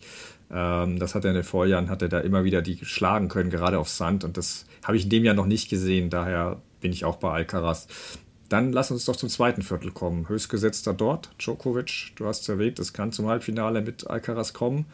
Und Rublev, ähm, ja, ein Deutscher ist dort noch nicht zu finden, zumindest. Ähm, äh, je nachdem, wo die Qualifikanten noch landen. Ähm, Dennis, also All Eyes on Djokovic oder auf wen guckst du sonst so? Ja, klar. Also ich sag mal, Djokovic hat natürlich, wenn man jetzt wenn er jetzt irgendwie Alcaraz aus dem Weg gehen hätte wollen, hat er natürlich irgendwie Pech gehabt, weil, weil er in der gleichen Hälfte ist, aber nur auf dieses Viertel bezogen, deswegen ja. unterteilen wir das ja auch so in Viertel, ist es für ihn eigentlich so ganz gut. Also ich sehe da natürlich einen, äh, wir sehen hier in dem Draw ja dann auch immer die fettgedruckten, dass die, das sind die gesetzten. Ich sehe da natürlich einen Davidovic Fokina, das könnte eine mögliche dritte Runde sein für Novak Djokovic, gegen den hat er ja schon mal verloren auf Sand in Monte Carlo letztes Jahr. Ähm, aber trotzdem, das ist hier natürlich nochmal was ganz anderes. Vielleicht müssen wir das auch nochmal vorweg schicken, weil der hat 22 Grand Slam-Titel und der hat die große Möglichkeit, ohne Rafael Nadal die 23 draus zu machen. Und wenn er das schaffen sollte, dann hat er eine super gute Ausgangsposition in, in Wimbledon sogar noch einen draufzusetzen und wer weiß, deswegen, also wir kommen am Ende dann ja vielleicht auch noch so ein bisschen dazu, wer dann irgendwie so Favoriten sind oder bei wem wir uns nicht wundern würden, wenn irgendwie was passiert. Ähm, Djokovic, äh, normalerweise sagt man, ja, ist ja ganz klar, ist ja keine Überraschung, aber den habe ich hier richtig, richtig auf dem Zettel. Allein aufgrund der Ausgangsposition. Und dann ist es auch nicht so ganz wichtig, dass, dass er vielleicht vorher ein bisschen Ellenbogen hatte oder dass er sich nicht so gut gefühlt hat oder so. Ähm, bei ihm glaube ich tatsächlich, ähm, dass, das, dass das weit gehen kann. Also das ist auf jeden Fall äh, für mich gesetzt. Und dann gucke ich nochmal, ob ich einen anderen Namen nochmal rausgreife. Natürlich muss ich auf Stan Wawrinka einmal gucken, Champion von 2015, spielt in der ersten Runde gegen Ramos Vinolas, gegen den hat er eine 7 zu 0 Bilanz. Ähm, könnte dann möglicherweise dritte Runde auf Karin Katschanov treffen, die haben ausgeglichenes Matchup hier, 2 zu 2 habe ich gefunden, haben aber noch nicht auf Sand gegeneinander gespielt. Also Wawrinka hat man, das ist ja so, als wenn Murray jetzt auch noch da drin wäre, da würde ich natürlich auch so denken, oh ja, das hat, das hat irgendwie einfach was. Äh, aber trotzdem glaube ich jetzt nicht, dass, dass Wawrinka jetzt den ganz tiefen Run macht. Also gegen Katschanov zum Beispiel kann ich mir vorstellen, dass es dann eigentlich gewesen, dass es das dann eigentlich gewesen ist. Ähm, ich, falls ihr zu Hause zuhört, äh, ich hoffe, ähm, es ist natürlich so, wir könnten jetzt natürlich Spiel für Spiel für Spiel so immer so durchgehen, ne? aber wir haben uns bewusst dagegen entschieden, weil das ja dann auch mal so ein bisschen eintönig sein kann. Also es hilft vielleicht schon, wenn wir so darüber sprechen, sich auch mal selbst einmal kurz das Draw aufzumachen. Das ist ja vielleicht gar nicht so schlecht. Also ich gehe davon aus, die dich gehört haben, werden zuhören. Ähm. ja, es war ein bisschen Quatsch eigentlich, ja, hast recht. Alles gut. Äh, ja, nee, also das Hauptaugenmerk muss auf jeden Fall äh, Djokovic gelten. Du hast es angesprochen, dieser 23. Grand Slam-Titel ähm, steht im Raum. Ähm, wobei, wenn ich sage, wenn er was im Körper spielt, spürt, äh, sollte er clevererweise fast French Open, French Open sein lassen und direkt nach Wimbledon fahren, weil dort weiß ich nicht, wer ihn schlagen soll. Also das ist für mich wieder haushoher Favorit, aber mal schauen, äh, was in den Turnieren zuvor so läuft. Ähm, aber ja, es ist schon ein bisschen anders. Also hätten wir Nadal in den Jahren nach dem Team hoch nicht dabei gehabt, hätte ich Djokovic sofort zum haushohen Favoriten erklärt. Das ist diesmal, glaube ich, nicht so leicht. Ähm, er ist nicht äh, ja, ich würde ihn nicht direkt von seinem sonst immer klar zweiten Platz auf Sand aufrücken lassen. Es sind für mich wohl die offensten French Open seit, weiß nicht, knapp 20 Jahren. Ähm, ja, Djokovic hatte auch in der Vergangenheit mal nicht so überragende Ergebnisse auf Sand vor Paris gehabt. Kein Ding. Und da, dort ist er dann plötzlich, hat er dann gut gespielt. Trotzdem ist es das erste Mal seit 2007, dass er nicht ein Halbfinale bei einem Sandturnier vor Roland Garros erreicht hat. Ähm, man wird aus seiner Ellenbogengeschichte auch nicht ganz schlau. In Rom hat er zunächst ohne diesen Ellbogenschoner da gespielt. Dann hat er das erste Match verloren, also erste Spiel, Entschuldigung, das erste Spiel im ersten Match verloren und sie direkt wieder angezogen. Im nächsten Match war noch wieder keine Spur davon zu sehen. Dann das Match gegen Nori, wo er ihn, äh, also Nori, die Zuschauer und alle anderen erstmal zehn Minuten warten ließ weil er unbedingt nochmal den äh, Physiotherapeuten aufsuchen musste. Seine Erklärung danach war ja, ja, ich hatte etwas, aber ich will nicht groß darüber reden. Mhm. Ähm, ich glaube, dass diese Warterei übrigens auch Nori gereizt hat, weil das wurde ja richtig giftiges Duell dann. Ähm, ja. Aufsehen hat ja dann der Smash von Nori am Netz gesorgt, der Djokovic am Fuß traf, als dieser sich bereits umgedreht hatte da hatte ich auch absolutes Verständnis für dieses wütende Starren von Djokovic. Das wäre mir in dem Moment auch so gegangen, wobei es unklar ist, ob es Absicht war und warum drehst du dich um, wenn der Punkt nicht vorbei ist, kann man auch fragen, aber ähm, dann gab es noch dieses äh, Medical Timeout, äh, bevor Djokovic zum Bestgewinn aufschlug. Das war auch Quatsch von Nori. Ähm, aber ich glaube, dass er sich eben provoziert gefühlt hat von dem Anfang, ähm, dadurch, dass er so lange warten musste. Die PK von Djokovic war dann auch interessant. Äh, Nori hätte zu oft Come On in seinem Geschicht gebrüllt und eben die erwähnten Sachen auch schon. Ähm, äh, es gehe nach den Regeln, aber die Spieler in der Kabine wissen, dass dies kein Fairplay sei. Vorweg gesagt, ähm, dazu, Djokovic ist vielleicht der beste Spieler, wenn es darum geht, nach Niederlagen Handshakes oder Umarmungen zu geben. Also ich halte ihn da sicher nicht für unfair, ganz im Gegenteil. Ob er aber der ideale Kandidat ist, der sich über aggressive Come-Ons oder Fistpumps oder auch seltsame MTOs, also Medical Timeouts, beschweren sollte, weiß ich nicht. Also äh, Dominic Thiem dürfte wahrscheinlich lachend aus dem Stuhl gekippt sein, wenn er da ans Australian Open Finale 2020 zurückgedacht hat. Ähm, aber spiel, spielt auch keine Rolle. Es zeigt halt so ein bisschen, finde ich, dass Djokovic gerade so ein bisschen wieder edgy ist. Also er, er fühlt sich nicht 100% wohl mit seinem Spiel, vielleicht mit dem Körper. Und Rune konnte das ja dann auch ausnutzen in Rom. Und der macht das auch perfekt, finde ich, weil der provoziert nicht Djokovic direkt. Der legt sich dann eher mit dem Schiri an, aber nicht Djokovic direkt provozieren. Niemals. Das, was Nori gemacht hat, war ein schwerer Fehler. Mhm. Das darfst du den Djokovic nicht machen. Ähm, jetzt habe ich so viel über Djokovic in Rom gesagt, aber zu seinem Draw fällt mir ehrlicherweise auch nicht viel ein, außer dass er, ich denke, es dürfte ihm Lächeln entlockt haben. Du hast Davidovic Fokina völlig zu Recht angesprochen, der kann unangenehm sein. Zu dem komme ich auch noch gleich, äh, weil ich dann finde, der hat ein interessantes Duell, aber siehst du denn, also du siehst auch keine großen Stolpersteine für Djokovic, dann wahrscheinlich, wer, wer sticht denn da sonst noch raus für dich in der Sektion? Ähm, was ich noch interessant, also Rublev musste natürlich, ich meine, der hat jetzt mal Monte Carlo ja. endlich mal zugeschlagen, klar. Ähm, aber das ist ja auch, das ist ja auch klar, dass du den in so einem Viertel dann mit da, da drin sehen musst, an sieben gesetzt.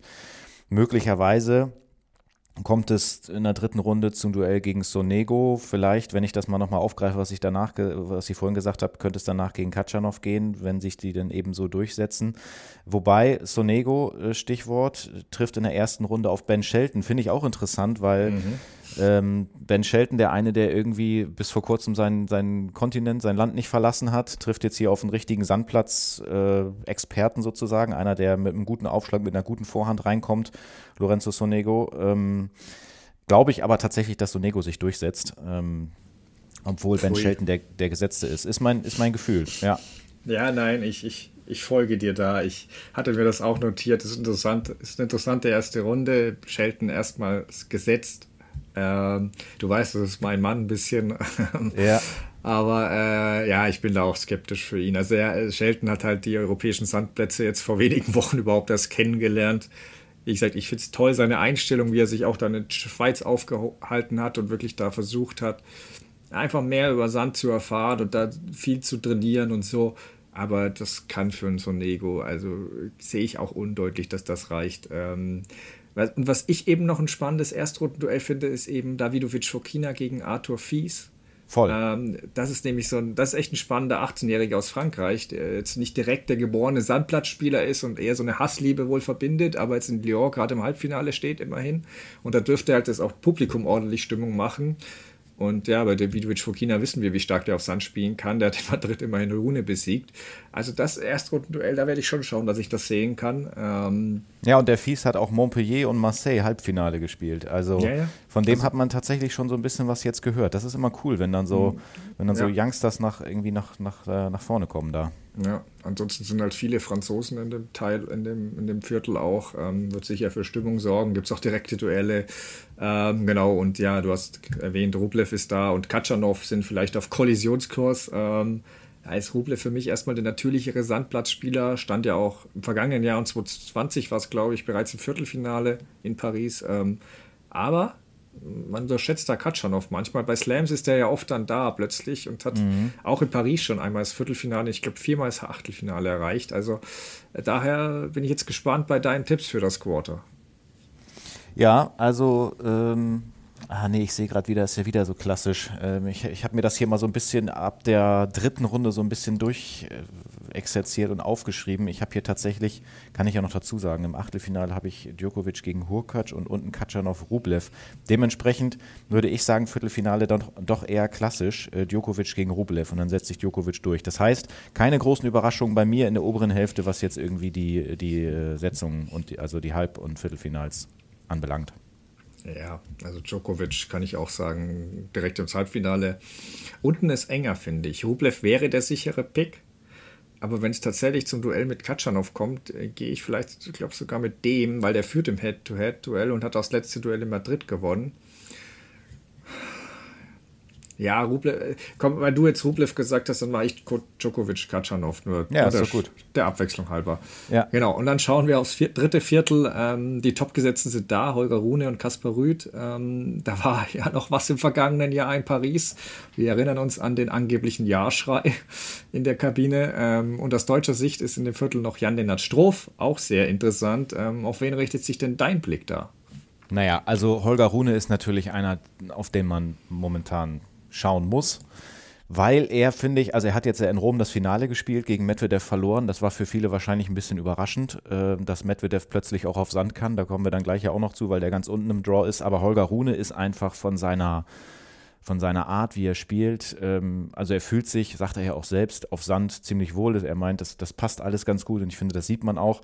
Viele reden ja momentan auch über den, über den Stop, der irgendwie so, naja, durch so Leute wie Rune oder auch Alcaraz oder auch der, der Marojan hat es ja in Perfektion gemacht gegen, gegen Alcaraz. Also dem Stop kommt momentan irgendwie nochmal eine neue Bedeutung zu. So will ich das mal sagen. Der war ja nie weg, aber der ist plötzlich so ganz, ganz präsent, finde ich irgendwie. Und Holger Rune ist eben einer, der den auch immer wieder äh, spielt. Und ich finde eben bei Rune, dass der einfach vom Mindset so, also das ist so dieser Typ, der trotz seiner Jugend schon so abgebrüht ist. So, so, mir ist das doch alles egal und ich kann auch mal stänkern und alles kein Problem. Ich denke an diese Szenen mit Wawrinka am Netz teilweise und so. Und ich sehe in dem auch so ein bisschen so den, noch jüngeren Medvedev, so vom Kopf her, so irgendwie. Und deswegen muss man dem, also ich glaube nicht, dass der für irgendwas großartig Angst hat. Ähm, deswegen wäre das natürlich einer in diesem Viertel, auf den man auf jeden Fall schauen muss. Und Kaspar Rüth, ja, also das wäre wieder so klassisch, wenn du den vielleicht nachher nicht irgendwie weit durchtippst und dann kommt, dann kommt er wieder relativ weit, weil der hat nun mal letztes Jahr sehr, sehr gut gespielt. Der ist auch im, im Viertelfinale, das habe ich wiederum live gesehen, ähm, in der Night Session, ist er letztes Jahr ja auf äh, Rune getroffen, hat das eigentlich ziemlich gut gemacht und stand dann im Finale, war dann ein bisschen, ein bisschen chancenlos gegen, gegen Nadal. Ähm, ja, äh, ans ansonsten schaue ich natürlich noch sehr, sehr gespannt auf Jan-Lennart Struff. Ich will jetzt nicht zu viele Namen rausgreifen, aber für den ist das nicht ganz so super gelaufen gegen Jiri Lehechka. Klar, den habe ich als meinen Pick ähm, 40 in der Welt momentan. Ähm, Strophi hat gezeigt, was er kann da mit, mit Madrid-Finale, dann Rom abgesagt. Okay, das war wahrscheinlich dann alles ein bisschen zu viel. Aber das ist schon mal eine knifflige erste Runde. Und dann vielleicht äh, Giron in der, äh, in der zweiten Runde, falls es so kommt. Ähm, ist knifflig. Dann könnte es Tommy Paul sein, möglicherweise. Hätte leichter laufen können für einen Gesetzten. Jetzt hat er sich diesen Setzplatz erarbeitet, aber so die ganz leichte Auslosung ist es nicht. Stimme ich dir zu. Ich wollte aber erst auf einen anderen Punkt zurückkommen, weil ich fand das interessant, dass du Rune so ein bisschen mit Vedev mhm. ähm, verglichen hast. Ich habe in Rune so ein bisschen, ich sehe eher den, von der Art her jetzt nur äh, den jungen Djokovic. Ähm, das für mich so, weil ich eher dann so in Big Three mäßig denke und da wäre Alcaraz noch am ehesten Nadal, Sinner, Federer und Rune hat für mich schon ein paar Gemeinsamkeiten mit Djokovic auf jeden Fall. Mhm. Ähm, aber genau, also ja, ich gucke auch als erstes auf ihn. Gerade mit Hinblick auf, auf Woche 2. Ähm, genau, Match gegen Djokovic haben wir erwähnt. Er, wie du es gesagt hast, er hat echt auch die Nervenstärke, so einen großen Sieg durchzuziehen, was ich bei einigen anderen oft vermisse. Also gerade gegen so einen großen Namen. Ähm, bei ihm hast du jetzt eben vor dem Match äh, nie das Gefühl, okay, der freut sich einfach, dass er gegen Nadal oder Djokovic überhaupt antreten darf. Nee, er geht da ganz genauso raus, der will gewinnen, der ist, ist ihm egal, wer da drüben steht. Ähm, klar, mit, Medvedev, mit Medvedevs flaches Spiel im Rumfinale kam er jetzt nicht so klar, aber das, das, das wird, glaube ich, für den Russen auch schwierig zu wiederholen, wenn die Bedingungen in Paris äh, wie angekündigt warm werden. Ähm, Rune hat gegen Rüd natürlich wieder dieses umstrittene Medical Timeout genommen wegen der, wegen der Schulter, ähm, wenn Djokovic das gesehen hätte. Aber ähm, das, da hat sich Rüd ein bisschen rausbringen lassen, muss ich sagen, weil an sich war der Norweger bis dahin die anderthalb Sätze echt gut und der bessere Spieler. Der hat mit der Ausschlag und der Vorhand äh, schon das Match bestimmt. Aber danach, wie gesagt, durch das Medical Timeout irgendwie hat sich dann ein bisschen gedreht. Ich finde aber trotzdem, dass Rune auch einen Gang dann, äh, dann auch einen Gang hochgeschaltet hat. Ähm, und die Rückhand von Rüd ist halt dann im dritten Satz ziemlich in sich zusammengefallen. Das ist immer noch so ein Schwachpunkt bei ihm. Ähm, das Match war auf, dieser Sieg war auf jeden Fall enorm wichtig für Rune, weil er hat gegen Rüd bisher immer den kürzeren gezogen gehabt das, das äh, im Kopf zu haben, ihn auch auf Sand geschlagen zu haben, das kann ihm jetzt sehr helfen, falls es da wieder zum Duell gibt, äh, kommt jetzt in Paris. Die einzige große Frage, die ich bei Rune habe, schafft er das auch über fünf Sätze? Und dann auch mal in zwei harten Matches hintereinander. Da bin ich noch nicht so sicher, wie er das wegsteckt, weil, weil er gerade in den ersten Runden Kräfte lässt. Sein Draw ist nicht ungefährlich also klar, Matchup in Runde 2 mit Gael Monfils wäre stimmungsmäßig super, Publikumsliebling gegen jemanden, der sich gerne mit dem Publikum anlegt. Aber ich sehe nicht, dass Monfils die zweite Runde erreicht. Ähm, das wird sehr wahrscheinlich Sebastian Baez sein und mhm. der, kennt sich, der kennt sich auf Sand auch gut aus. Ähm, Zverev weiß das gut vom vergangenen Jahr. Der hat nämlich fünf Sätze gebraucht äh, gegen ihn. Ähm, ich glaube schon, dass Rune sich, da durch, Rune sich da durchsetzen würde, aber in dem Matchup kannst du schon mal Kräfte lassen und danach Kecmanovic nicht zu unterschätzen oder auch Taylor Fritz, Serundolo. Ich glaube schon, dass Rune da durchkommt, aber das sind alles Gegner, die dir mal einen Satz abnehmen und dich eine extra Runde vielleicht drehen lassen.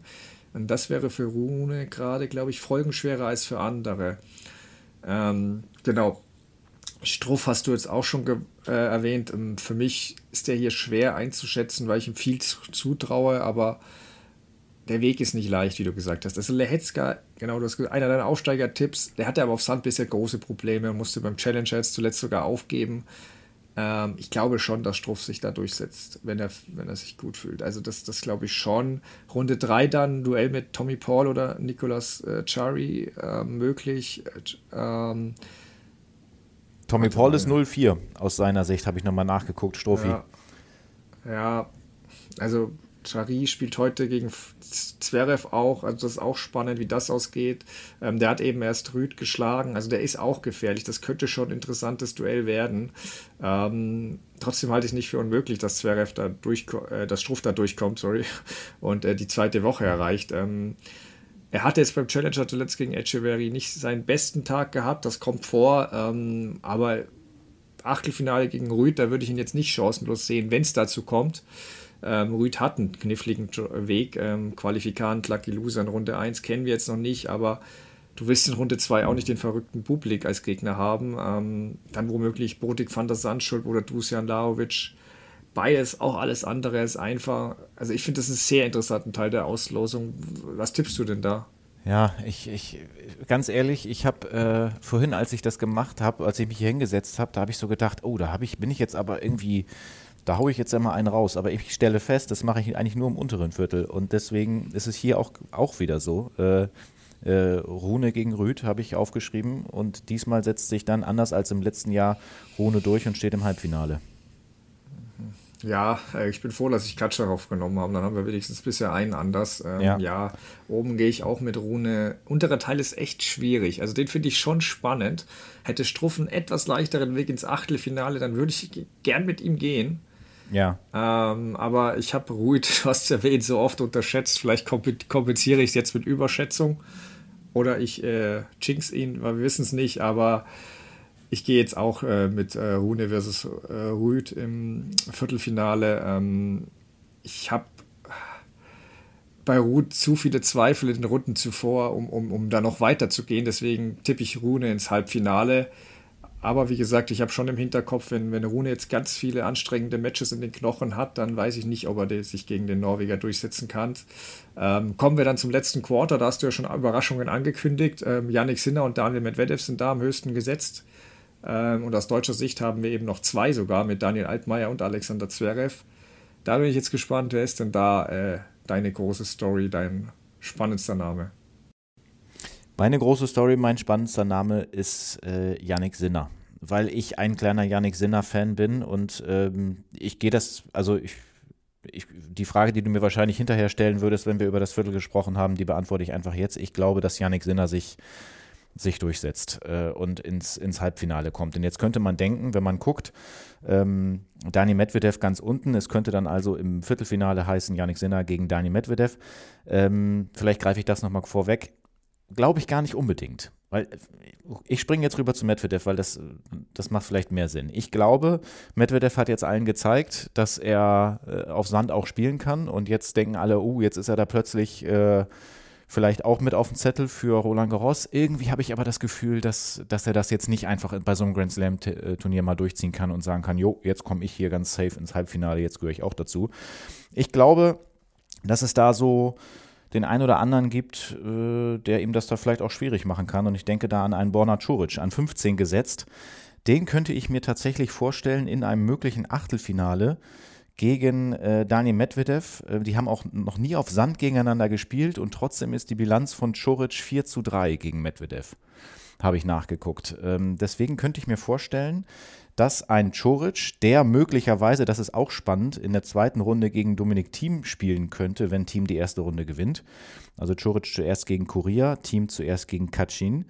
Ähm, klar, müssen sie erstmal durchkommen, ist, ist so. Aber dann Choric vielleicht gegen Team, gegen Deminor möglicherweise, wenn wir jetzt nach Setzung gehen. Und dann könnte er auf Dani Medvedev treffen. Und da, glaube ich, äh, ist Schluss für Dani Medvedev. Und von oben könnte nämlich dann äh, Yannick Sinner, den ich äh, in der zweiten Runde, der, also der könnte da auf Daniel Altmaier laufen. Die haben sich schon richtig gebettelt bei den US Open. Da hat Sinner knapp gewonnen, sehen aber auf Sand eigentlich vorne gegen Altmaier. Möglicherweise, wenn es für Zverev auch gut läuft, ich, ich merke schon, jetzt seziere ich das hier doch ganz schön, tut mir leid, kommt man, da kommt man dann irgendwie so rein. Ähm, mögliches Achtelfinale wäre auch Sinner gegen Zverev und Ähm, letztes Duell auf Sand, davon hat zwar Zverev gewonnen, aber irgendwas sagt mir, ich weiß nicht, ich sehe in Sinner schon so lange so viel mehr Potenzial. Das sind, glaube ich, diese Duelle gegen Alcaraz, wenn man dann denkt, eigentlich müsste Alcaraz sich durchsetzen und plötzlich gewinnt doch Yannick Sinner und kann da die Vorhand voll mitgehen und so weiter. Deswegen mh, mm, ist jetzt vielleicht ein bisschen überraschend, aber für mich ist Sinner der Mann hier in diesem, in diesem Viertel. Okay, ja, jetzt wird spannend. Jetzt äh, werden wir ein bisschen abweichen, endlich mal. Sehr gut. Ja, ja. Ähm, also ja, Sinner ist spannend. Die Sandplatzsaison bisher war halt nicht gut. Ja. Er wurde halt auch durch Krankheit ausgebremst, kein Thema. Ich sehe da aktuell nur keine Form, auf die er wirklich aufbauen kann. Aber natürlich kann er sich die in den ersten Runden womöglich holen und dann ist bei ihm alles möglich. Gleichzeitig sage ich jetzt auch so, ähm, er hat mir in Paris jetzt aber nicht mehr gezeigt als Medvedev. Wenn ich jetzt die letzten beiden Jahre gucke, was in Paris geleistet wurde, sehe ich bei Medvedev Viertelfinale und Achtelfinale. Und bei Yannick Sinner sehe ich zweimal Achtelfinale. Mhm. Ähm, das nur dazu. Deswegen, ich werde jetzt als erstes mal, ich sage meinen Tipp noch nicht, aber ich werde erstmal äh, auf Medvedev eingehen, weil ähm, ich finde das schon faszinierend, wie aus dem verhassten Sand da jetzt eine hart Hassliebe draus wurde, wie auch immer, das, das finde ich großartig. Ähm, er hat nicht so viel am Spiel geändert, aber ein bisschen was. Die Vorhand sieht besser aus, da ist mehr Power drin. Die war auf Sand vorher immer oft wirklich harmlos gegen Leute, die sich gut bewegen konnten. Das ist anders. Er meint jetzt auch, dass seine Bälle mehr Länge haben wegen einer anderen Bespannung und er bewegt sich besser wegen seiner neuen Schuhe. Er nannte auch die Marken, also vielleicht war es auch nur geschickte Werbeplatzierung.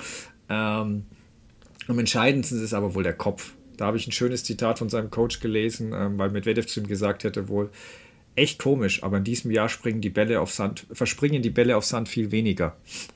Und der Coach hat ihm daraufhin gesagt, nee, es ist genauso wie vorher, du lässt es nur so aussehen, als, würden, als würde es weniger schlechte Absprünge geben. Ähm, und das siehst du halt auch, auch die Besten in ihrer Sportart sind nur wie wir. Da wird nicht rational analysiert, wieso es jetzt besser läuft oder vorher schlechter. Nein, früher sind die Bälle einfach ständig versprungen, das lag an den Plätzen. Ähm, man konnte gar nichts tun und jetzt sind die Plätze einfach alle viel besser. Natürlich. Warum auch nicht? Ähm, aber wir können uns auch sicher sein, sobald es wieder nicht läuft, sind die Plätze wieder mies und Sandplatztennis sowieso nur für Leute, die gerne im Dreck wühlen. Ähm, Fakt ist auch, Medvedev hat eben in 20 verschiedenen Städten bisher ein ATP-Turnier gewonnen. Ähm, daher ist er in denen alles keine Gefahr, denn er hat noch nie eins zweimal gewonnen. Natürlich hat er Roland Garros noch nie gewonnen, aber das Masters in Paris einmal. Deswegen ist jetzt die Frage, betrifft seine Angewohnheit nur die verschiedenen Städte oder verschiedene Tennis-Events? Wir werden sehen. Ähm, ich finde sein Draw bis zum Viertelfinal angenehm. Ja, Djokovic hast du erwähnt, der hat in Madrid sehr gut gespielt. Ähm, wenn die Bedingungen schnell sind, direkt, ja, äh, er ist unangenehm, das kann schon sein. Aber ich bin, George ist verdammt schwer. Also ich bin da noch nicht so überzeugt, dass er das erstmal erreicht und dann wirklich auch Medvedev besiegt über Best of Five. Mal gucken. Ja, du wolltest ähm, gerade sagen, er ist schwer einzuschätzen. Da, da gebe ich dir ja, auch total recht. Ja. Äh, trotzdem glaube ich irgendwie, dass der, ich glaube, der ist fit irgendwie. Ich glaube, der kann es packen. Das schon. Djokovic hat halt meistens so ein alle paar Monaten ein starkes Turnier und ich weiß nicht, ob er das in Madrid verschossen hat mhm, mhm. für die Sandplatzsaison. Aber mal schauen. Ähm, genau, ja, gut, du hast dann Zverev auch schon vorweggenommen, dann, oder Altmaier, dann gehe ich da auch noch gleich drauf ein. Ähm, Zverev war ja sehr selbstkritisch, hat gesagt, er sei tausende Kilometer weg und spiele das schlechteste Tennis seit 2015 oder 2016. Ich sehe es nicht so schlecht. Klar ist auch bei ihm, wenn er voller Selbstvertrauen ist, dann äh, spricht er schon von der neuen Big Three und zählt sich da rein. und wenn es kritisch ist, dann ist er auch extrem kritisch über sich. Also wenn es nicht so läuft, dann ist er da extrem ähm, negativ. Ähm, zumindest äußerte sich so. Ähm, ist gut ist, dass er sich jetzt wohl in Genf ein bisschen Selbstvertrauen holt. Halbfinale ist er aktuell schon. Wir wissen noch nicht, wie es ausgeht. Ähm, und gegen Rom war er zumindest im zweiten Satz gegen Medvedev gut, fand ich. Aber er verliert diese engen Dinge halt dann immer noch gerade. Ähm, der Draw gibt ihm durchaus Möglichkeiten, finde ich. Lloyd Harris hat da, meine ich, eine 3-0-Bilanz und ist in meiner Welt auch nicht als Sandplatz Ass bisher in Erscheinung getreten. Ähm, ja, dritte Runde Tiafo, aber er ist auf Hartplatz halt zehnmal gefährlicher. Also, wenn er da halbwegs in guter Form ist, muss er das ziehen und dann, ja, du hast erwähnt, äh, Sinner, Achtelfinale wäre möglich, das fände ich super. Ähm, vergangenes Jahr hätte ich Zwerre vorne gesehen. In dem Jahr geht das Pendel schon leicht in Richtung von Sinner. Ähm, mhm. Aber wie gesagt, er hatte die, auch noch keine so reibungslose Sandplatzsaison und äh, Altmaier genau Runde 1 gegen Marc-Andrea Hüßler, da immerhin die Nummer 1 der Schweizer vor äh, Stan Wawrinka, muss man sagen. Trotzdem, das, das, das ist machbar, finde ich. Und danach ging es hin, naja. Das wäre brutal, aber du hast da zumindest nichts zu verlieren. Ähm, genau, Wobei Hüßler ja gerade noch im, im äh, Davis Cup auch gegen Zverev gewonnen hat. Ne? Das hat man vielleicht ja. auch noch so im Hinterkopf. Ja. Das stimmt, ja. Und äh, Team hast du auch erwähnt. Ja, erste Runde Kachin ähm, aus Argentinien, der weiß, wie man auf Sand spielt. Ich will bei ihm ehrlicherweise noch nicht viel weiter gucken. Das wäre kein Problem für ein Team früherer Tage. Aktuell zählt ja dann doch jeder Sieg ähm, für den. Ja, danach wäre eben Djokovic möglich. Wahrscheinlich würde ich schon auch Djokovic da vorne sehen. Aber mal gucken. Ähm, ich habe noch ein Auge auf das Match zwischen Jack Draper und Echeverry. Ähm, weil der Brite ist ja einer meiner Aufsteiger und mhm. hat, glaube ich, auch Potenzial, aber er ist ständig verletzt. Das ist Wahnsinn bei ihm. Ähm, und ja, der Argentinier ist ein gefährlicher Sandplatzspieler, deswegen bin ich da auch wieder pessimistisch bei meinem, bei meinem Mann. Ähm, naja, gut, äh, Tipps hast du ja praktisch schon gesagt, fast. Ähm, unten war dann äh, Choric im Viertelfinale, gell? Genau, Sinner und Choric, ja. Ja, okay. Ja, gut, ähm, also ich sehe schon, wo du herkommst, weil die Bedingungen in Rom besser für Medvedev waren. Also wenn es in Paris tatsächlich sehr warm wird, die Bälle höher abspringen, kann es kompliziert werden. Ähm, vielleicht kriegt er ein paar Night Sessions, mal gucken. Äh, Herr Shaw ist dennoch so gut, dass ich ins Viertelfinale tippen muss, finde ich. Ähm, und oben mhm. nehme ich auch Sinner, da Zverevs Konstanz bisher fehlte. Ähm, ich halte Sinner auf Sand auch für besser, ein bisschen noch. Aber Medvedev hat halt jetzt die bessere Form. Und die beiden haben schon einen sehr interessanten Head-to-Head-Vergleich, denn der lautet 6 zu 0 für Medvedev. Man muss dazu sagen, es gab noch kein Duell auf Sand, aber ich kann es nicht glauben, was ich sage. Ich gehe jetzt einfach, wie gesagt, dann haben wir hier einen schönen Unterschied. Ich gehe jetzt mit Medvedev und tippe den jetzt äh, Halbfinale. Ähm, den Rest werden wir jetzt nicht genau durchtippen, weil es meiner Meinung nach ein ziemliches Gerate wäre jetzt schon. Ähm, wir sagen am Ende eh den gleichen, aber ich fände es spannender, wenn jemand aus der Zukunft kommen würde und dir den Sieger verraten. Bei welchem oder welchen Namen wärst du nicht erstau sehr erstaunt oder würdest erstmal mit was ernsthaft antworten? Ja, ich finde die Frage eigentlich ganz gut. Also, ja, es sind natürlich mehrere. Ähm, ich wäre nicht überrascht, deswegen nenne ich den auch klar an Position 1. Normalerweise würde man sagen, ja, natürlich bist du nicht überrascht, aber ich wäre nicht überrascht, wenn Novak Djokovic äh, Roland Garros 2023 gewinnt. Ich wäre auch nicht überrascht, wenn Alcaraz, Rune oder Rüd gewinnen. Ich könnte dir noch drei Namen nennen, bei denen ich sagen würde, da wäre ich überrascht, wenn du das möchtest. Kannst du. Ich wäre überrascht bei Medvedev. Ich wäre auch überrascht bei Tsitsipas, obwohl man den eigentlich als Sand, also der fühlt sich ja eigentlich wohl auf Sand. Trotzdem traue ich dem das irgendwie nicht so richtig zu. Und ich wäre auch überrascht natürlich bei Alexander Zverev. Okay, aber bei Sinner wärst du überrascht, auch wenn du den da ins Halbfinale tippst.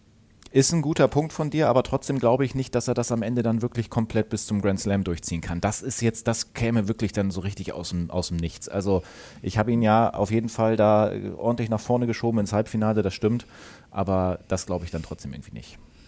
Ja, verstehe ich. Ähm, also ich hatte kurz schon überlegt, ob ich keinen sagen soll, weil ein wenig müsste eigentlich jeder überraschen, aber gut, ähm, weil bisher hat noch keiner überragende Form gezeigt, aber Djokovic hat es natürlich in der Vergangenheit so oft bewiesen, also da kann ein Grand Slam-Sieg keinen groß überraschen. Und trotz Rom würde ich auch Alcaraz nennen. Danach wird es interessant. Ähm, ich kann schon wieder nicht glauben, was ich sage, aber ich, ich, ich, möchte fast mit Medvedev nennen. Das kann jetzt ganz doof aussehen, weil der eigentlich große Probleme kriegt, wenn es heiß wird, dann ist der wahrscheinlich echt früh raus. Aber ich gehe es halt ein bisschen anders an. Ich traue ihm zu, wenn das Wunder passiert und er erreicht ein Finale, zum Beispiel gegen den Djokovic, von der Einstellung her zu gewinnen. Er kennt das. Und es gibt nur sehr wenige, denen ich, denen ich das zutraue. Weil der andere in der Hälfte ist Holger Rune. Und der ist bei mir auch so an der Schwelle, weil ich Zweifel habe, dass es vom Fitnesslevel bis ins Finale ohne größere Probleme geht und er dann noch genug im Tank hat. Aber nehmen wir zum Beispiel an, Alcaraz und Djokovic zerstören sich fünf Stunden komplett, dann wäre Rune sicher noch einer, der es vom Kopf schaffen könnte. Und hier habe ich bei Tsitsipas, Sinner, gut, Rublev will ich gar nicht nennen, aber bei den beiden habe ich da mehr Fragen, weshalb sie bei mir den Cut zum Beispiel nicht ganz schaffen. Ähm, ich weiß nicht, auf wen die im Finale treffen sollten, wo ich das Gefühl hätte, die holen sich das Ding jetzt. Tsitsipas vielleicht gegen Ruth, aber das wäre schon ein sehr überraschendes Finale und der Grieche müsste dann zuvor Alcaraz und Djokovic besiegen. Also das sehe ich eher nicht. Okay, so viel also zu den Herren. Wir haben diese Auslosungsvorschau mit dem ganzen Draw hier ja so auch noch gar nicht gemacht. Das ist ja auch also wirklich äh, wild auch für den Kopf, muss ich sagen. Jetzt sind wir schon bei einer Stunde ungefähr und haben das ganze Damen-Draw noch vor uns. Äh, Stefan, lass uns das nochmal genauso machen mit den einzelnen Quartern. Äh, ich gebe dir den ersten Aufschlag. Fang mal an mit dem ersten äh, bei den Damen Iga Schwiontek logischerweise an 1 gesetzt, führt dieses Viertel an und unten Coco Goff. Die haben ja auch dann im letzten Jahr sich da gegenübergestanden. Bin gespannt, was du sagst. Ja, das äh, letzte Mal war es im Finale. Äh, das kann auf diesem schon, Fall schon mal nicht mehr passieren. Ähm, ja, ich bin bei Schwiontek sehr gespannt auch, weil eben da jetzt diese Aufgabe in Rom ähm, so ein bisschen über allem schwebt. Ähm, das ist so ein kleines Fragezeichen ich habe aber, sie hat aber jetzt wieder gut trainiert wohl in Paris. Es war jetzt nichts zu sehen. Ähm, ihre erste Gegnerin, Christina Buxer, habe ich in Stuttgart äh, vor Ort angeguckt gegen Badosa, die ja leider nicht äh, spielen kann. Die fehlt leider. Ähm, und wer, aber wenn Schwiontek fit ist, dann darf das die erste Runde kein großes Problem sein. Und ja, schrillen natürlich bei einigen die Alarmglocken, weil sie jetzt auf Sand gegen Sabalenka und Rybakina verloren hat. Aber gegen, in Madrid waren es halt spezielle Sandplatzbedingungen und Grybakina hatte sie anderthalb Sätze im Griff. Dann hat sie die sich aber echt stark zurückgekämpft. Da komme ich dann noch drauf ein, äh, drauf zu sprechen, wenn ich über Rybakina rede. Mhm. Ähm, aber Schwiontek hat sich eben auch im Tiebreak verletzt und gab dann im dritten Satz auf. Also keiner von uns weiß, wie das Match ausgegangen ist, wäre. Fakt ist, sie steht sicher nicht so über allen auf Sand wie im vergangenen Jahr. Es gibt Namen, auf die man achten muss. Eben vor allem Rybakina im direkten Duell, was im Halbfinale möglich wäre.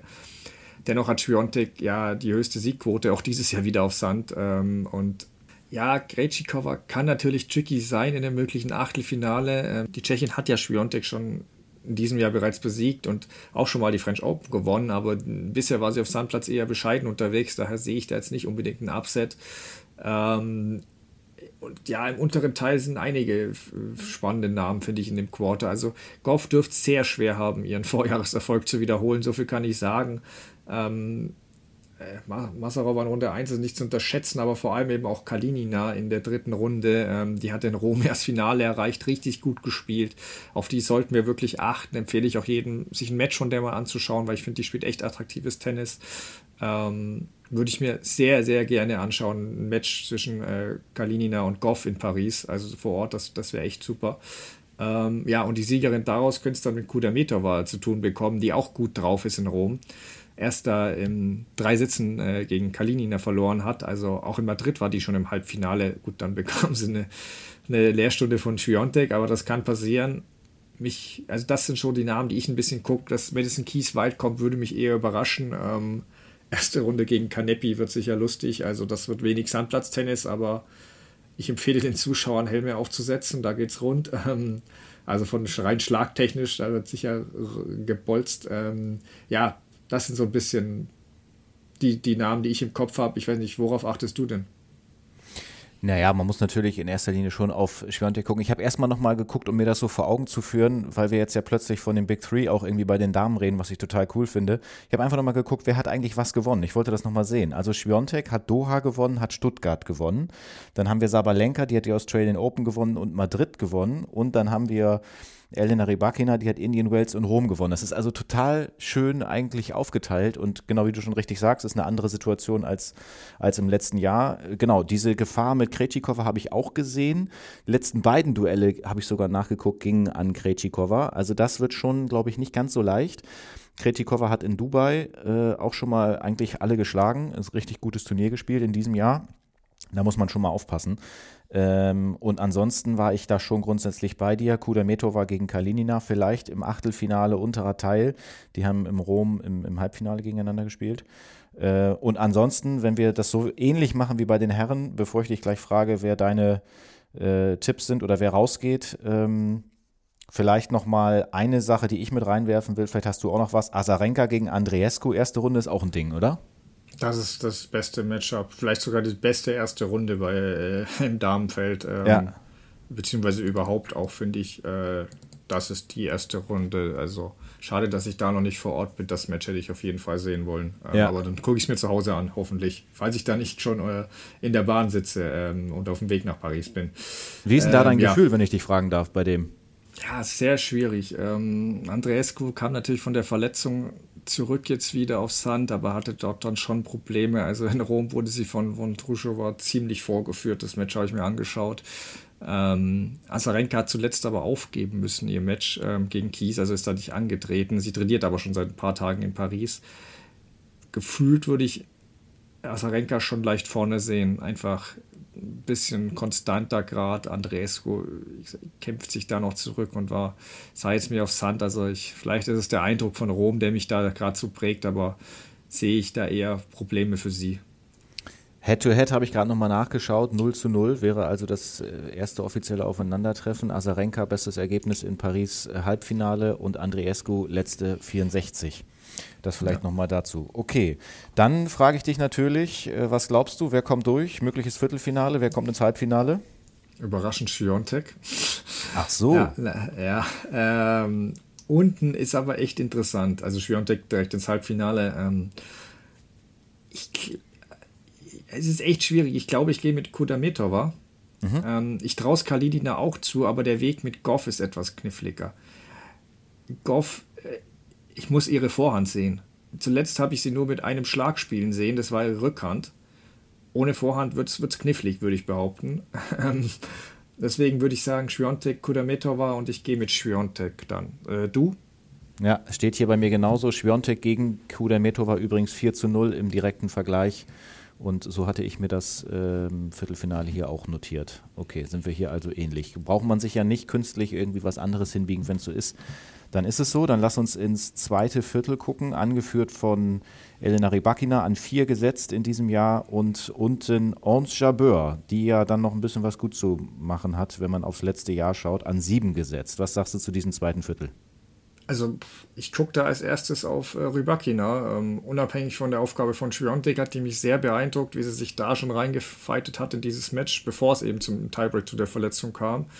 Ähm, das war meiner Meinung nach, also diese Verletzung war in Anführungszeichen auch ihr Verdienst, ähm, denn sie hat Schwiontek wirklich in die äußersten Ecken des Courts getrieben in Rom. Also die musste da mehr rennen, als ihr und vor allem ihrem Körper, glaube ich, lieb war. Ähm, und ihr Draw ist nicht schlecht, finde ich. Klar, als ja. Linda Noschkova-Believer sage ich natürlich, oh oh, Runde 2 vielleicht, tricky. Äh, aber dennoch sollte sie das, äh, wenn es dazu kommt, im Griff haben. Anders Meistens Sabalenka, finde ich, hat sie auch schon bewiesen mit dem Viertelfinale äh, 22, dass sie mit, äh, in Paris wirklich gut spielen kann. Ähm, klar, Achtelfinale könnte es zum Duell mit, mit Haddad Meyer kommen, die in Rom auch immerhin schon ins Viertelfinale kam und Kalinin ja fast geschlagen hätte dort. Dennoch würde ich Rübakin auch da vorne sehen. Ähm, und ja, und Chabeur unten ist sicher der Name, auf den man noch guckt. Vergangenes Jahr hat mir noch gesagt, die spaziert durch bis ins Halbfinale, aber ja, äh, dann ist er auch äh, direkt in Runde 1 rausgeflogen. Also wir erinnern uns alle noch dran, wo wir so überrascht waren. Ähm, bei der ist auch diesmal alles drin, finde ich. Also selbst Lucia Bronzetti in der ersten Runde kann unangenehm werden. Sonst vielleicht Christea in Runde 3 oder, oder dann danach eine Kvitova, falls die zur Abwechslung plötzlich wieder eine gute Woche hat. Auch Vekic. Also ich habe Zweifel, dass Chabot überhaupt so weit kommt. Ähm, wie siehst du es und äh, ja, was traust du auch Tatjana Maria so zu eigentlich? Ja, genau. Haben wir noch gar nicht gesagt. Also Annalena Friedsam ist da noch mit drin, trifft auf eine Qualifikantin.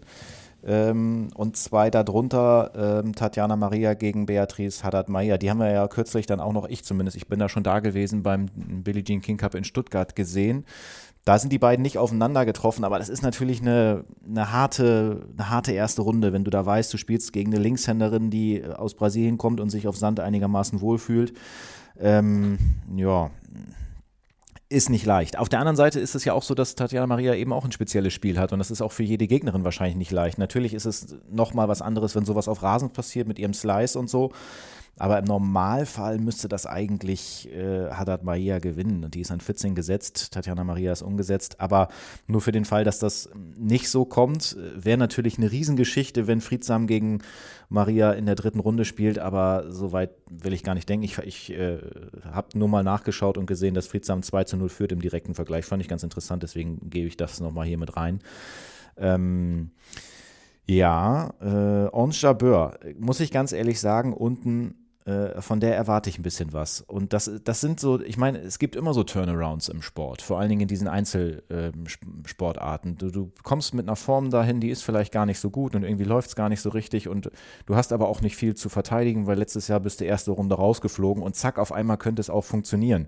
Und äh, du hast es eben schon gesagt, vielleicht so ein Achtelfinale mit Petra Kvitova, die führt zwar im direkten Vergleich gegen Ange Jabeur recht deutlich, haben aber noch nicht auf Sand gegeneinander gespielt. Und eigentlich ist Jabeur ja dafür wie gemacht, äh, wenn das plötzlich irgendwie mal wieder funktioniert. Und deswegen könnte ich mir sogar auch vorstellen, äh, dass die äh, also ne, die muss man natürlich auf dem Zettel haben. Warum sollte das nicht, da muss ich an deine Frage denken, wie, wie überrascht man dann vielleicht wäre oder so. Ähm, Wäre ich jetzt nicht besonders überrascht, wenn Ons Jabeur ins Viertelfinale kommt. Aber frage ich dich zuerst, deine Viertelfinalistinnen? Ja, ich sag noch ganz kurz was zu den Deutschen vorher. Aber ja, sorry, natürlich. Gleich, alles gut, ja. komme danach gleich auf die Tipps. Ähm, genau, du hast es erwähnt, beim Fed Cup ist Deutschland dem Duell ja ein bisschen aus dem Weg gegangen und hat Maria äh, durch Niemeyer ersetzt, also damit, weil die das als besseres Matchup fanden gegen Haddad Meyer. Ähm, und bei Maria ist es nach Stuttgart natürlich nicht mehr so gut gelaufen, muss man auch sagen. Zuletzt gegen die erwähnte Bronzetti knapp verloren. Ich hoffe, ich täusche mich, aber ich sehe sie da schon Außenseiterin in dem Duell. Ähm, Friedsam zuletzt besser, hat in Straßburg ja ein bisschen für Aufsehen gesorgt, als sie 6-0, 6-0 gewonnen hatte.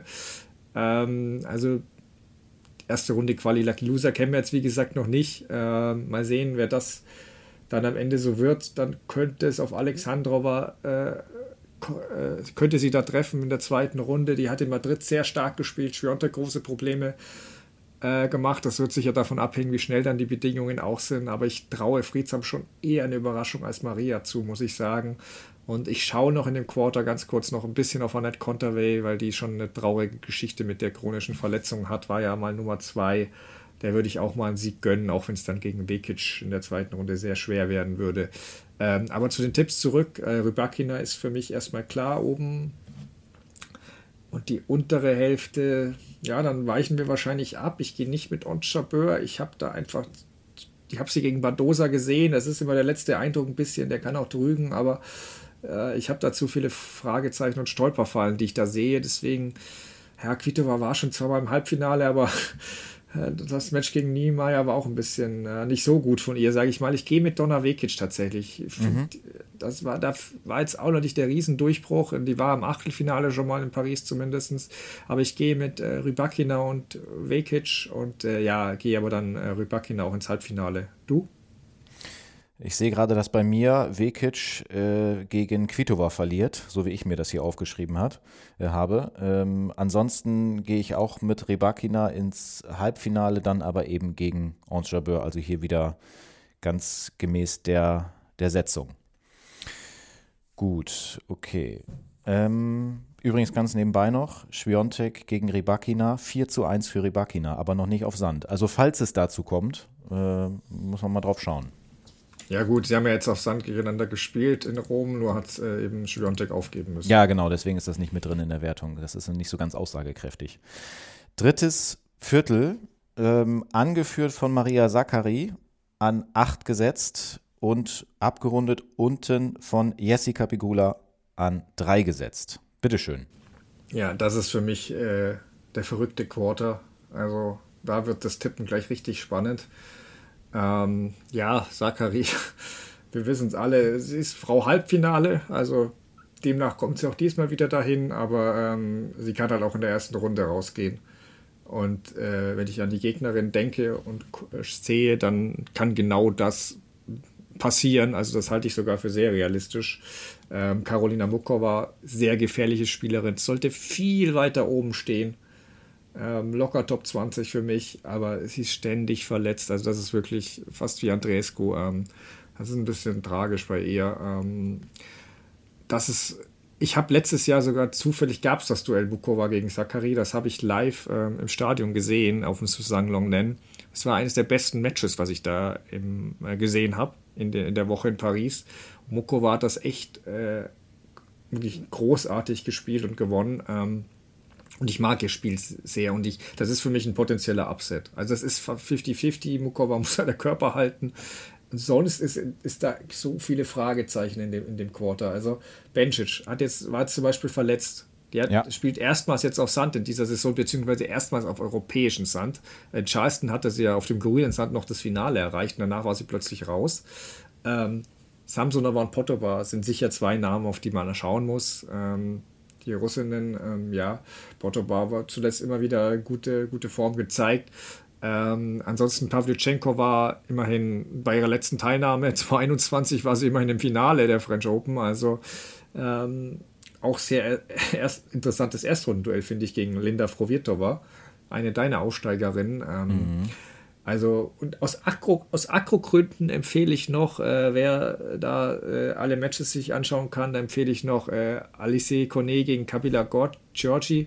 Das mhm. könnte interessant werden. Beide sind giftig. Und wenn das Publikum sich da noch einmischt, da sehe ich ein bisschen Potenzial. Und ansonsten auch noch ein gutes Erstrundenduell für mich. Magda Linette, ähm, immerhin Halbfinale der Australian Open gewesen. Das haben viele wahrscheinlich schon wieder vergessen. Ja, ja. ähm, und äh, eben trifft auf Leila Fernandes. Da wissen wir alle noch den US Open ran, wo sie dann an Raducanu im Finale gescheitert ist. Ähm, das ist auch ein gutes Erstrundenduell. Und ansonsten halt Jessica Pegula unten vielleicht noch als zuverlässige, wobei Daniel Collins ist auch unangenehm. Also äh, erste Runde willst du die auch nicht haben. Die ist schon giftig. Ähm, Pegula war in Madrid im Viertelfinale, äh, vergangenes Jahr auch äh, in Paris. Ja, bin ich gespannt. Ich weiß nicht, also ich, über, ich überlege noch, wen ich tippe. Dabei sag du mal so deine Auffälligkeiten in dem mhm. Part ich denke nur gerade daran, weil ich das hier ja auch dann jetzt gerade mit den Augen verfolge. Stell dir vor, äh, Alize Cornet gewinnt und Daniel Collins gewinnt auch. Dann hast du Cornet gegen Collins in der zweiten Runde von Paris. Das ist auch irgendwie wild. Und war das nicht so, auch dass Cornet letztes Jahr schon gesagt hat, äh, zum Ende des Jahres ist eigentlich Schicht und irgendwie ist die jetzt trotzdem noch irgendwie wieder da? Ich glaube, das war so. Ja, die hatte was angekündigt. Also schon ja, ja. im Vorjahr, dass es irgendwie bis zu den French Open noch spielt, aber da gibt es einige Spielerinnen, auf die das zutrifft. Ich meine, Kirsten Flipkins hat auch gefühlt schon siebenmal ihre Karriere beendet, insofern. Ja, ja. Aber ansonsten hast du schon recht, hier ist schon äh, echt ganz gut was drin in dem Viertel. Ich glaube übrigens, äh, um an das anzuschließen, was du gesagt hast zu Mukova gegen äh, Zachary, ich glaube, dass Mukova ähm, das Spiel gewinnt, Zachary in der ersten Runde rausnimmt und dann so sehr davon profitiert, dass es auch noch weitergehen kann. Also sie könnte dann in der dritten Runde gegen Begu kommen. Die haben auch in Madrid gegeneinander gespielt. Das hat Muchova zwar verloren, aber ich glaube irgendwie, wenn du dann, wenn du sowas packst und du nimmst da quasi die Gesetze raus, warum soll es dann nicht noch mal ein bisschen weitergehen? Also ähm, ich kann schon mal so viel verraten. Im Viertelfinale äh, habe ich sowohl von der oberen Seite als auch von der unteren Seite nicht die beiden Gesetzten, aber ich lasse dir den Vortritt. Mm, ja, äh, also wie gesagt, das ist für mich sehr, sehr schwierig, dieses Quarter. Ich könnte da gefühlt fast alle nennen. Ähm, ich bin bei dir. das wird jetzt ein bisschen schräg, ich weiß, aber ich würde wahrscheinlich in dem Matchup Mukova, Zachary 51% Mukova vorne sehen. Ja. Gleichzeitig werde ich aber als Viertelfinal-Tipp Sakari abgeben, was sich halt widerspricht eigentlich, aber ich weiß nicht, wie Mukovas Körper äh, durchhält bis, bis zum Viertelfinale. Da habe ich Zweifel. Und sonst kriege ich da keinen Namen, der mir irgendwie wahrscheinlicher erscheint. Also ich würde sonst noch mit Linette gehen, aber ich denke mir, wenn Sakari die erste Runde übersteht, ganz großes Wenn, dann sehe ich sie im Viertelfinale. Okay. Das ist so, das ist so der Punkt. Und äh, unten dann, ja, ich gehe wahrscheinlich mit Pegula. Das, das ist einfach die zuverlässigste. Die ist relativ äh, konstant äh, bei Grand Slams, ja, also relativ gesehen, aber ich, ich glaube, ja, ich, auf die kann man sich halbwegs normal verlassen. Wenn jetzt Collins, die war zuletzt auch nicht so gut drauf, da kein, kein riesen Upset in Runde 1 schafft, dann glaube ich schon, dass die bis ins Viertelfinale kommt. Klar, eine der Russinnen kann gefährlich werden, aber da bin ich mir jetzt auch nicht sicher. Also ich, ich gehe dann mit Pegula ins Halbfinale sogar. Die wird sich freuen, dass sie einmal nicht auf Schwiontek im Viertelfinale trifft. Vielleicht nutzt sie ja die Gunst der Stunde. Aber das ist doch mal cool, weil dann haben wir hier wirklich ganz unterschiedliche Tipps, weil meine Viertelfinals äh, oder mein Viertelfinale sieht so aus, dass Muchova gegen Potapova spielt. Ja, also kann ich mir gut vorstellen. Würde ich, aber ich kann mir in dem Quarter ehrlicherweise alles vorstellen. Ja, ja, genau. Aber das wäre wär doch mal ein Ding. Und ich will ja auch mal so ein bisschen, äh, habe mich ja schon fast gestört eben, dass ich so oft bei den Herren dann auch bei den, bei den äh, Gesetzten geblieben bin. Ich meine, man muss es natürlich einerseits so ein bisschen realistisch machen, weil sonst macht es ja auch keinen Sinn, wenn man da wie wild. Aber ich finde schon auch, dass hier was möglich ist. Und ja, äh, ja wer definitiv. weiß, ob, ob da irgendwie, ob es dazu kommt. Dann haben wir noch ein Viertel wir müssen auch so langsam mal zum Ende kommen in Anbetracht der Länge, glaube ich. Wir haben noch äh, das letzte Viertel angeführt von Caro Garcia. an 5 gesetzt ähm, und ganz unten natürlich an Position 2 gesetzt Arina Sabalenka. Ja, äh, das ist sicher der Name, auf den man als erstes guckt. Sabalenka hatte ja ähnlich wie Alcaraz äh, so eine sensationelle Niederlage direkt am Anfang. Ähm, ist äh, genau an Sophia Kennen, die plötzlich aus dem Nichts wieder kam, ähm, gescheitert. Sie hat es sehr schnell auf die Müdigkeit geschoben, das nehme ich ihr auch grundsätzlich ab. Trotzdem ist es so, jetzt haben wir halt immer noch nicht gesehen, ob sie, dass sie auch in Rom und in Paris bei den halt nicht bei den normaleren Sandplatzbedingungen möchte ich es nennen, auch da gut spielen kann. Da warten wir halt immer noch drauf. Ich habe sie ja in Stuttgart darauf angesprochen. Wir haben es ja in einer der vergangenen Folgen gehört, was sie dazu gesagt hat. Die zweite Woche in Paris ist sicher ein großes Ziel für sie. Ja, ob sie das schafft, mal schauen. Der Draw ist bei ihr sehr zweigeteilt, finde ich. Die erste Runde mit Kostjuk ist unangenehm. Marta Kostjuk, die kann dich überraschend. Mhm. Ähm, ist jetzt auch nicht so, dass sie to das total alles abgeräumt hat zuletzt. Nee, das nicht. Ähm, aber das ist zumindest eine gewisse Erfahrung. Dann hast du wieder das Duell Ukraine gegen Belarus, was auch immer äh, zusätzlich Motivation sein kann für jemanden aus der Ukraine. Ähm, also das ist, das ist ein tricky Matchup. Und ähm, Ansonsten, wenn wir da die Gesetze ein bisschen durchschauen, ich meine, Svitolina ist schön, die wieder am Draw zu sehen, das muss ich sagen. Ähm, nach ihrer Schwangerschaft ist sie wieder zurück und trifft da auf äh, Trevisan. Äh, Martina Trevisan, die ist auf jeden Fall äh, eine gute Sandplatzspielerin, deswegen befürchte ich, dass das für Svitolina nach Runde 1 vorbei ist. Ähm, ich glaube auch, dass Trevisan spätestens, äh, also dass Garcia, Caroline Garcia, dass die spätestens gegen Trevisan verliert weil äh, das ist gerade eine Wundertüte und aber meistens eher negativer Art. Ähm, das sehe ich da, ja, also da habe ich wenig Hoffnung für sie, ähm, dass es da jetzt besser läuft plötzlich. Ähm, ansonsten unten ist natürlich noch Shinwen Sheng. Ähm, die hat letztes Jahr ja sehr stark gespielt, erinnern wir uns alle. Es war das schwerste Matchup für Schwiontek. Ja. Hat jetzt gerade nicht die Überform, aber die kann schon unangenehm werden mit ihrem Topspin und allem könnte ich mir schon vorstellen, dass die sich da durchsetzt, weil Plischkova mich jetzt auch nicht so überzeugt hat. Klar kann die mal wieder guten Aufschlag Aufschlagstage haben. Plischkova Stevens ist eigentlich auch ein schönes Duell, aber ja, ist jetzt auch, ist jetzt auch nicht so geil, wie es vor fünf Jahren wahrscheinlich noch gewesen wäre. Ähm, ja, das sind, und, und dann hast du noch Ostapenko, die Wundertüte.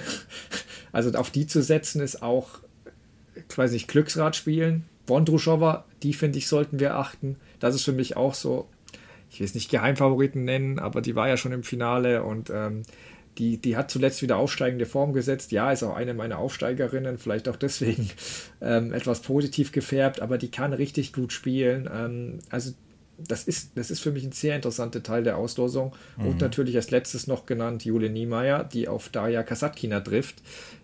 Sehr interessantes Matchup, also das werde ich mir auf jeden Fall reinziehen. Ähm, Niemeyer mehr mit der Power, Kasatkina ein bisschen mehr variabel, ähm, trickreich. Also das, das, das, das, das ist schwer vorherzusagen. Also ich traue Niemeyer da was zu, wenn sie gut serviert. Sie muss ihren Ausschlag halten, ähm, mhm. weil Kasatkina, also Kasatkina wird halt über ihre, wird mit, mit ihrem Ausschlag sicher was anbieten, Niemeyer. Also gerade der zweite Ausschlag ist bei Kasatkina ja eher ein Einwurf. Also ich sehe sie da alles andere als chancenlos, die Deutsche. Aber klar ist Kasatkina da leicht favorisiert. Ich weiß nicht, wie siehst du es? Ja, ähnlich. Ähm, ich finde das eigentlich immer ganz interessant zu beobachten bei äh, Kasatkina und deswegen passt das auch ganz, gut dazu, was du gerade zu dem Matchup gesagt hast mit der Power und dann vielleicht nochmal ein bisschen das Variable, weil Kasatkina macht immer so viel mit dem Handgelenk, finde ich, auch bei der Vorhand. Mhm. Äh, kriegt ihn einen ganz guten, ganz guten Spin eigentlich rein, so bewegt sich gut, ist quirlig irgendwie so. Ist die Frage, ob, äh, ob ob Niemeyer sie da quasi so, so, so wegschießen kann oder ob ihr das nicht gelingt. Ist sicherlich im Bereich des Möglichen, aber ähm, ich meine, als wir die Auslosung gesehen haben und, und die, die Auftaktmatches der Deutschen, also Damen und Herren, muss man schon, glaube ich, insgesamt so ein bisschen sagen, die Damen haben es schon so ein bisschen schwieriger, so ähm, in, den, in den ersten Runden, würde ich sagen, so insgesamt. Ähm, ansonsten, ja, Arina Sabalenka ganz unten, klar, ähm, vielleicht ist es ein bisschen vergleichbar mit Carlos Alcaraz, dass auch sie jetzt mal eben irgendwie durch äh, diese Niederlage in Rom äh, ein bisschen durchatmen kann und jetzt vielleicht frisch da reingehen kann. Die hat einfach in der letzten Zeit wahnsinnig gut performt, aber auch sehr, sehr gut gespielt, wenn man äh, äh, auch sehr, sehr viel gespielt, wollte ich sagen. Wenn man sich das mal anguckt, äh, die Ergebnisse, die man so aufmacht, äh, das ist, sind schon einige Einzel zusammengekommen. Natürlich, weil sie so erfolgreich gespielt hat. Aber genau jetzt vielleicht mal so einen Break drin zu haben und zu sagen, so, und jetzt gehe ich da nochmal ganz frisch rein. Ich glaube, dass ihr das gut tun wird. Vielleicht war die auch am Ende ein bisschen, bisschen drüber möglicherweise. Ähm, könnt ihr mir auch gut vorstellen, dass sie vielleicht sogar im Achtelfinale gegen Jinwen Zheng spielt. Äh, hattest du ja auch schon mit auf dem Zettel. Das wäre das wär auf jeden Fall ein schnelles, ein hartes Spiel äh, zwischen den beiden. Ähm, und ich, diesmal lege ich einfach mal einen vor, ich, äh, weil du Ostapenko auch angesprochen hast und gesagt hast, das ist eine absolute, also ist eine, ist eine Wundertüte eigentlich. Ähm, ich habe Ostapenko, hat jetzt ja in Rom auch gut gespielt, ähm, im Viertelfinale. Ich hau den einfach jetzt schon mal direkt raus. Ich glaube nämlich, dass Ostapenko eine Chance hat, gegen Garcia zu gewinnen, wenn sie natürlich trifft und wenn sie gut gelaunt ist. Ich bin kein großer Ostapenko-Fan und ich mag es auch immer nicht, wie sie dann teilweise die Sachen da so hinterfragt und so haben wir auch alles schon, die Bälle, die im Aus gewesen sind oder nicht. Aber trotzdem, ich, ich habe die schon erlebt, wenn die einfach gut drauf ist und an einem guten Tag ist, also ist es wirklich schwierig. Ähm, und ja, sie hat das Turnier ja auch schon mal gewonnen. Deswegen glaube ich, ähm, dass im Viertelfinale Ostapenko gegen Sabalenka spielt. Und äh, das wäre auch, ja, wäre auch, wäre noch ein schnelles, hartes Spiel. Also Sabalenka könnte, äh, wenn das so kommt, sich den, dem, der ein oder anderen Hardhitterin gegenüber sehen. Was sind deine Prognosen? Jetzt hast du noch nicht verraten, wer dieses Matchup gewinnt, weil es wird interessant, weil ich das gleiche habe. Ähm, wie, du ja. hast auch Ostapenko gegen Sabalenka? Ja, habe ich echt. Hab ich das ist ja ein Ding. Weil, ja, weil ähm, ich habe, also unten Sabalenka, ich wusste halt nicht, wen ich sonst nehmen soll. Also Schenk habe ich mir überlegt, aber da war zuletzt die Konstanz nicht ganz so da. Plischkova traue ich jetzt erstmal nicht zu, dass sie vier Runden das konstant abliefern kann. Sabalenka ähm, wird das unten schon machen, das glaube ich schon. Sab ja, Sabalenka wird sich halt freuen. Also sie was wieder gut ist an ihrem Draw, sie hat weder äh, Rybakina noch Schwiontek, also gut, Schwiontek ging nicht, aber sie hat eben nicht Rybakina auf ihre, in ihre Hälfte bekommen. Das öffnet sich schon ähm, für sie eine Tür. Ähm, und oben ist halt Garcia, genau, außer Form. Trevisan muss man auf dem Zettel haben. Also das, äh, wenn die, das kann unangenehm werden, auch für eine Ostapenko. Die spielt halt einfach 500 Bälle zurück und sliced und macht dies und das und das kann Ostapenko schon zu vielen Fehlern animieren. Ähm, wie gesagt, Wondroshova halte ich viel, aber dieses Matchup auch möglich, Wondroshova gegen, ja, gegen Niemeyer oder auch Kasatkina, muss man mal gucken. Also gerade gegen Kasat, ja. Es, ich traue mich halt bei keinem anderen so wie bei Ostapenko, weil ich denke, wenn die einfach die Bälle trifft, dann, dann hat eh keine irgendwie eine große Chance. Und deswegen gehe ich mit dem gleichen und gehe mit Sabalenka im Halbfinale. Ähm, aber mal schauen, was dann passiert. Dann letzte Frage an dich, äh, auch wieder, ähm, bei wem wärst du denn bei den Damen sehr überrascht? Sehr überrascht oder nicht überrascht? Ja, eher, äh, ja, du kannst, ja, dann mal, okay, sehr überrascht wärst du wahrscheinlich bei 100, äh, weiß ich nicht wie vielen, 20. Mach mal, bei wem wärst, bei wem wärst du nicht sehr überrascht, wenn äh, am Ende dir jemand sagen würde, hey, die gewinnt? Naja, das sind die, das sind die drei ich wäre bei den dreien nicht überrascht. Äh, bei Schwiontek, bei Sabalenka und bei Rybakina wäre ich nicht überrascht. Ähm, ich wäre, ich mache die, mach die Klammer jetzt einfach noch zu, ich wäre zwar überrascht, äh, wenn Ange Jabeur das jetzt schafft und trotzdem halte ich es im Bereich des Möglichen. Geht das überhaupt? Macht das Sinn? wahrscheinlich, wahrscheinlich schon. Das ist so ähnlich wie bei mir mit Zakaria. Ähm, ja, ja, ja, genau. Äh, ähm, also ich wäre sehr, sehr, sehr, sehr, sehr, sehr überrascht, wenn Chabert schafft. Ja. Ähm, aber ähm, ich habe auch keine, ich würde auch nicht drei nennen wollen, auch wenn ich es verstehe. Ich wollte ehrlicherweise anfangs nur Schwiontek nennen. Aber mit der Aufgabe, weil jetzt so ein kleines Fragezeichen über sie schwebt, traue ich mich das nicht mehr. Und der zweite Punkt ist, Rybakina hat einen recht vielversprechenden Draw, was sie ins Halbfinale bringen kann. Und das direkte Matchup hast du erwähnt. Das ist jetzt schon so, dass Rybakina vielleicht ein bisschen im Kopf von Schwiontek ist. Ja, das kann ich mir auch und, vorstellen. Und das ist mein Pro das, das ist die eine Gefahr, die ich für Schwiontek sehe, abgesehen vom Körper. Und deswegen will ich Rybakina mir als Absicherung auch noch lassen. Ich wäre sehr überrascht, wenn Sabalenka aus dem Nichts die French Open gewinnt oder Roland Garros. Ähm, weil sie mir bisher das einfach noch gar nicht gezeigt hat, dass ich es bei den Bedingungen kann. Ich schließe nicht aus, sie wäre sicher die Spielerin, die ich danach nennen würde. Wir haben es erwähnt, sie ist in der unteren Hälfte Favoritin. Ähm, deswegen, ich traue sogar das Finale zu. Und trotzdem wird es mich sehr überraschen, wenn sie dann da, äh, im Finale besiegt, wer da auch immer da oben rauskommt. Mhm. So, genau. Ansonsten haben wir als letzte Nachricht noch keine gute Nachricht, ähm, denn Dominik Köpfer hat auch verloren in der Qualifikation leider. 1-6, 1-6. Ähm, ja, das heißt auch für uns, es ist Zeit zu gehen. Ähm, das war's mit der Auslosungsfolge für heute. Vielen Dank fürs Zuhören. Wir hoffen, es hat euch gefallen, auch wenn es heute mal ein bisschen länger war. Es waren ja auch die 20 Minuten Nadal am Anfang noch. Ähm, dann bewertet uns gern bei Spotify oder iTunes. Ähm, wir melden uns in der zweiten Woche von Roland Garros zurück, vermutlich am Mittwoch oder Donnerstagvormittag, auf alle Fälle vor den Halbfinals noch. Ähm, ich bringe euch dann auch hoffentlich viele Eindrücke aus Paris mit. Ja, danke fürs Zuhören heute und bis dann. Auf ein schönes Turnier in Paris. Macht's gut, bis bald. Ciao, ciao.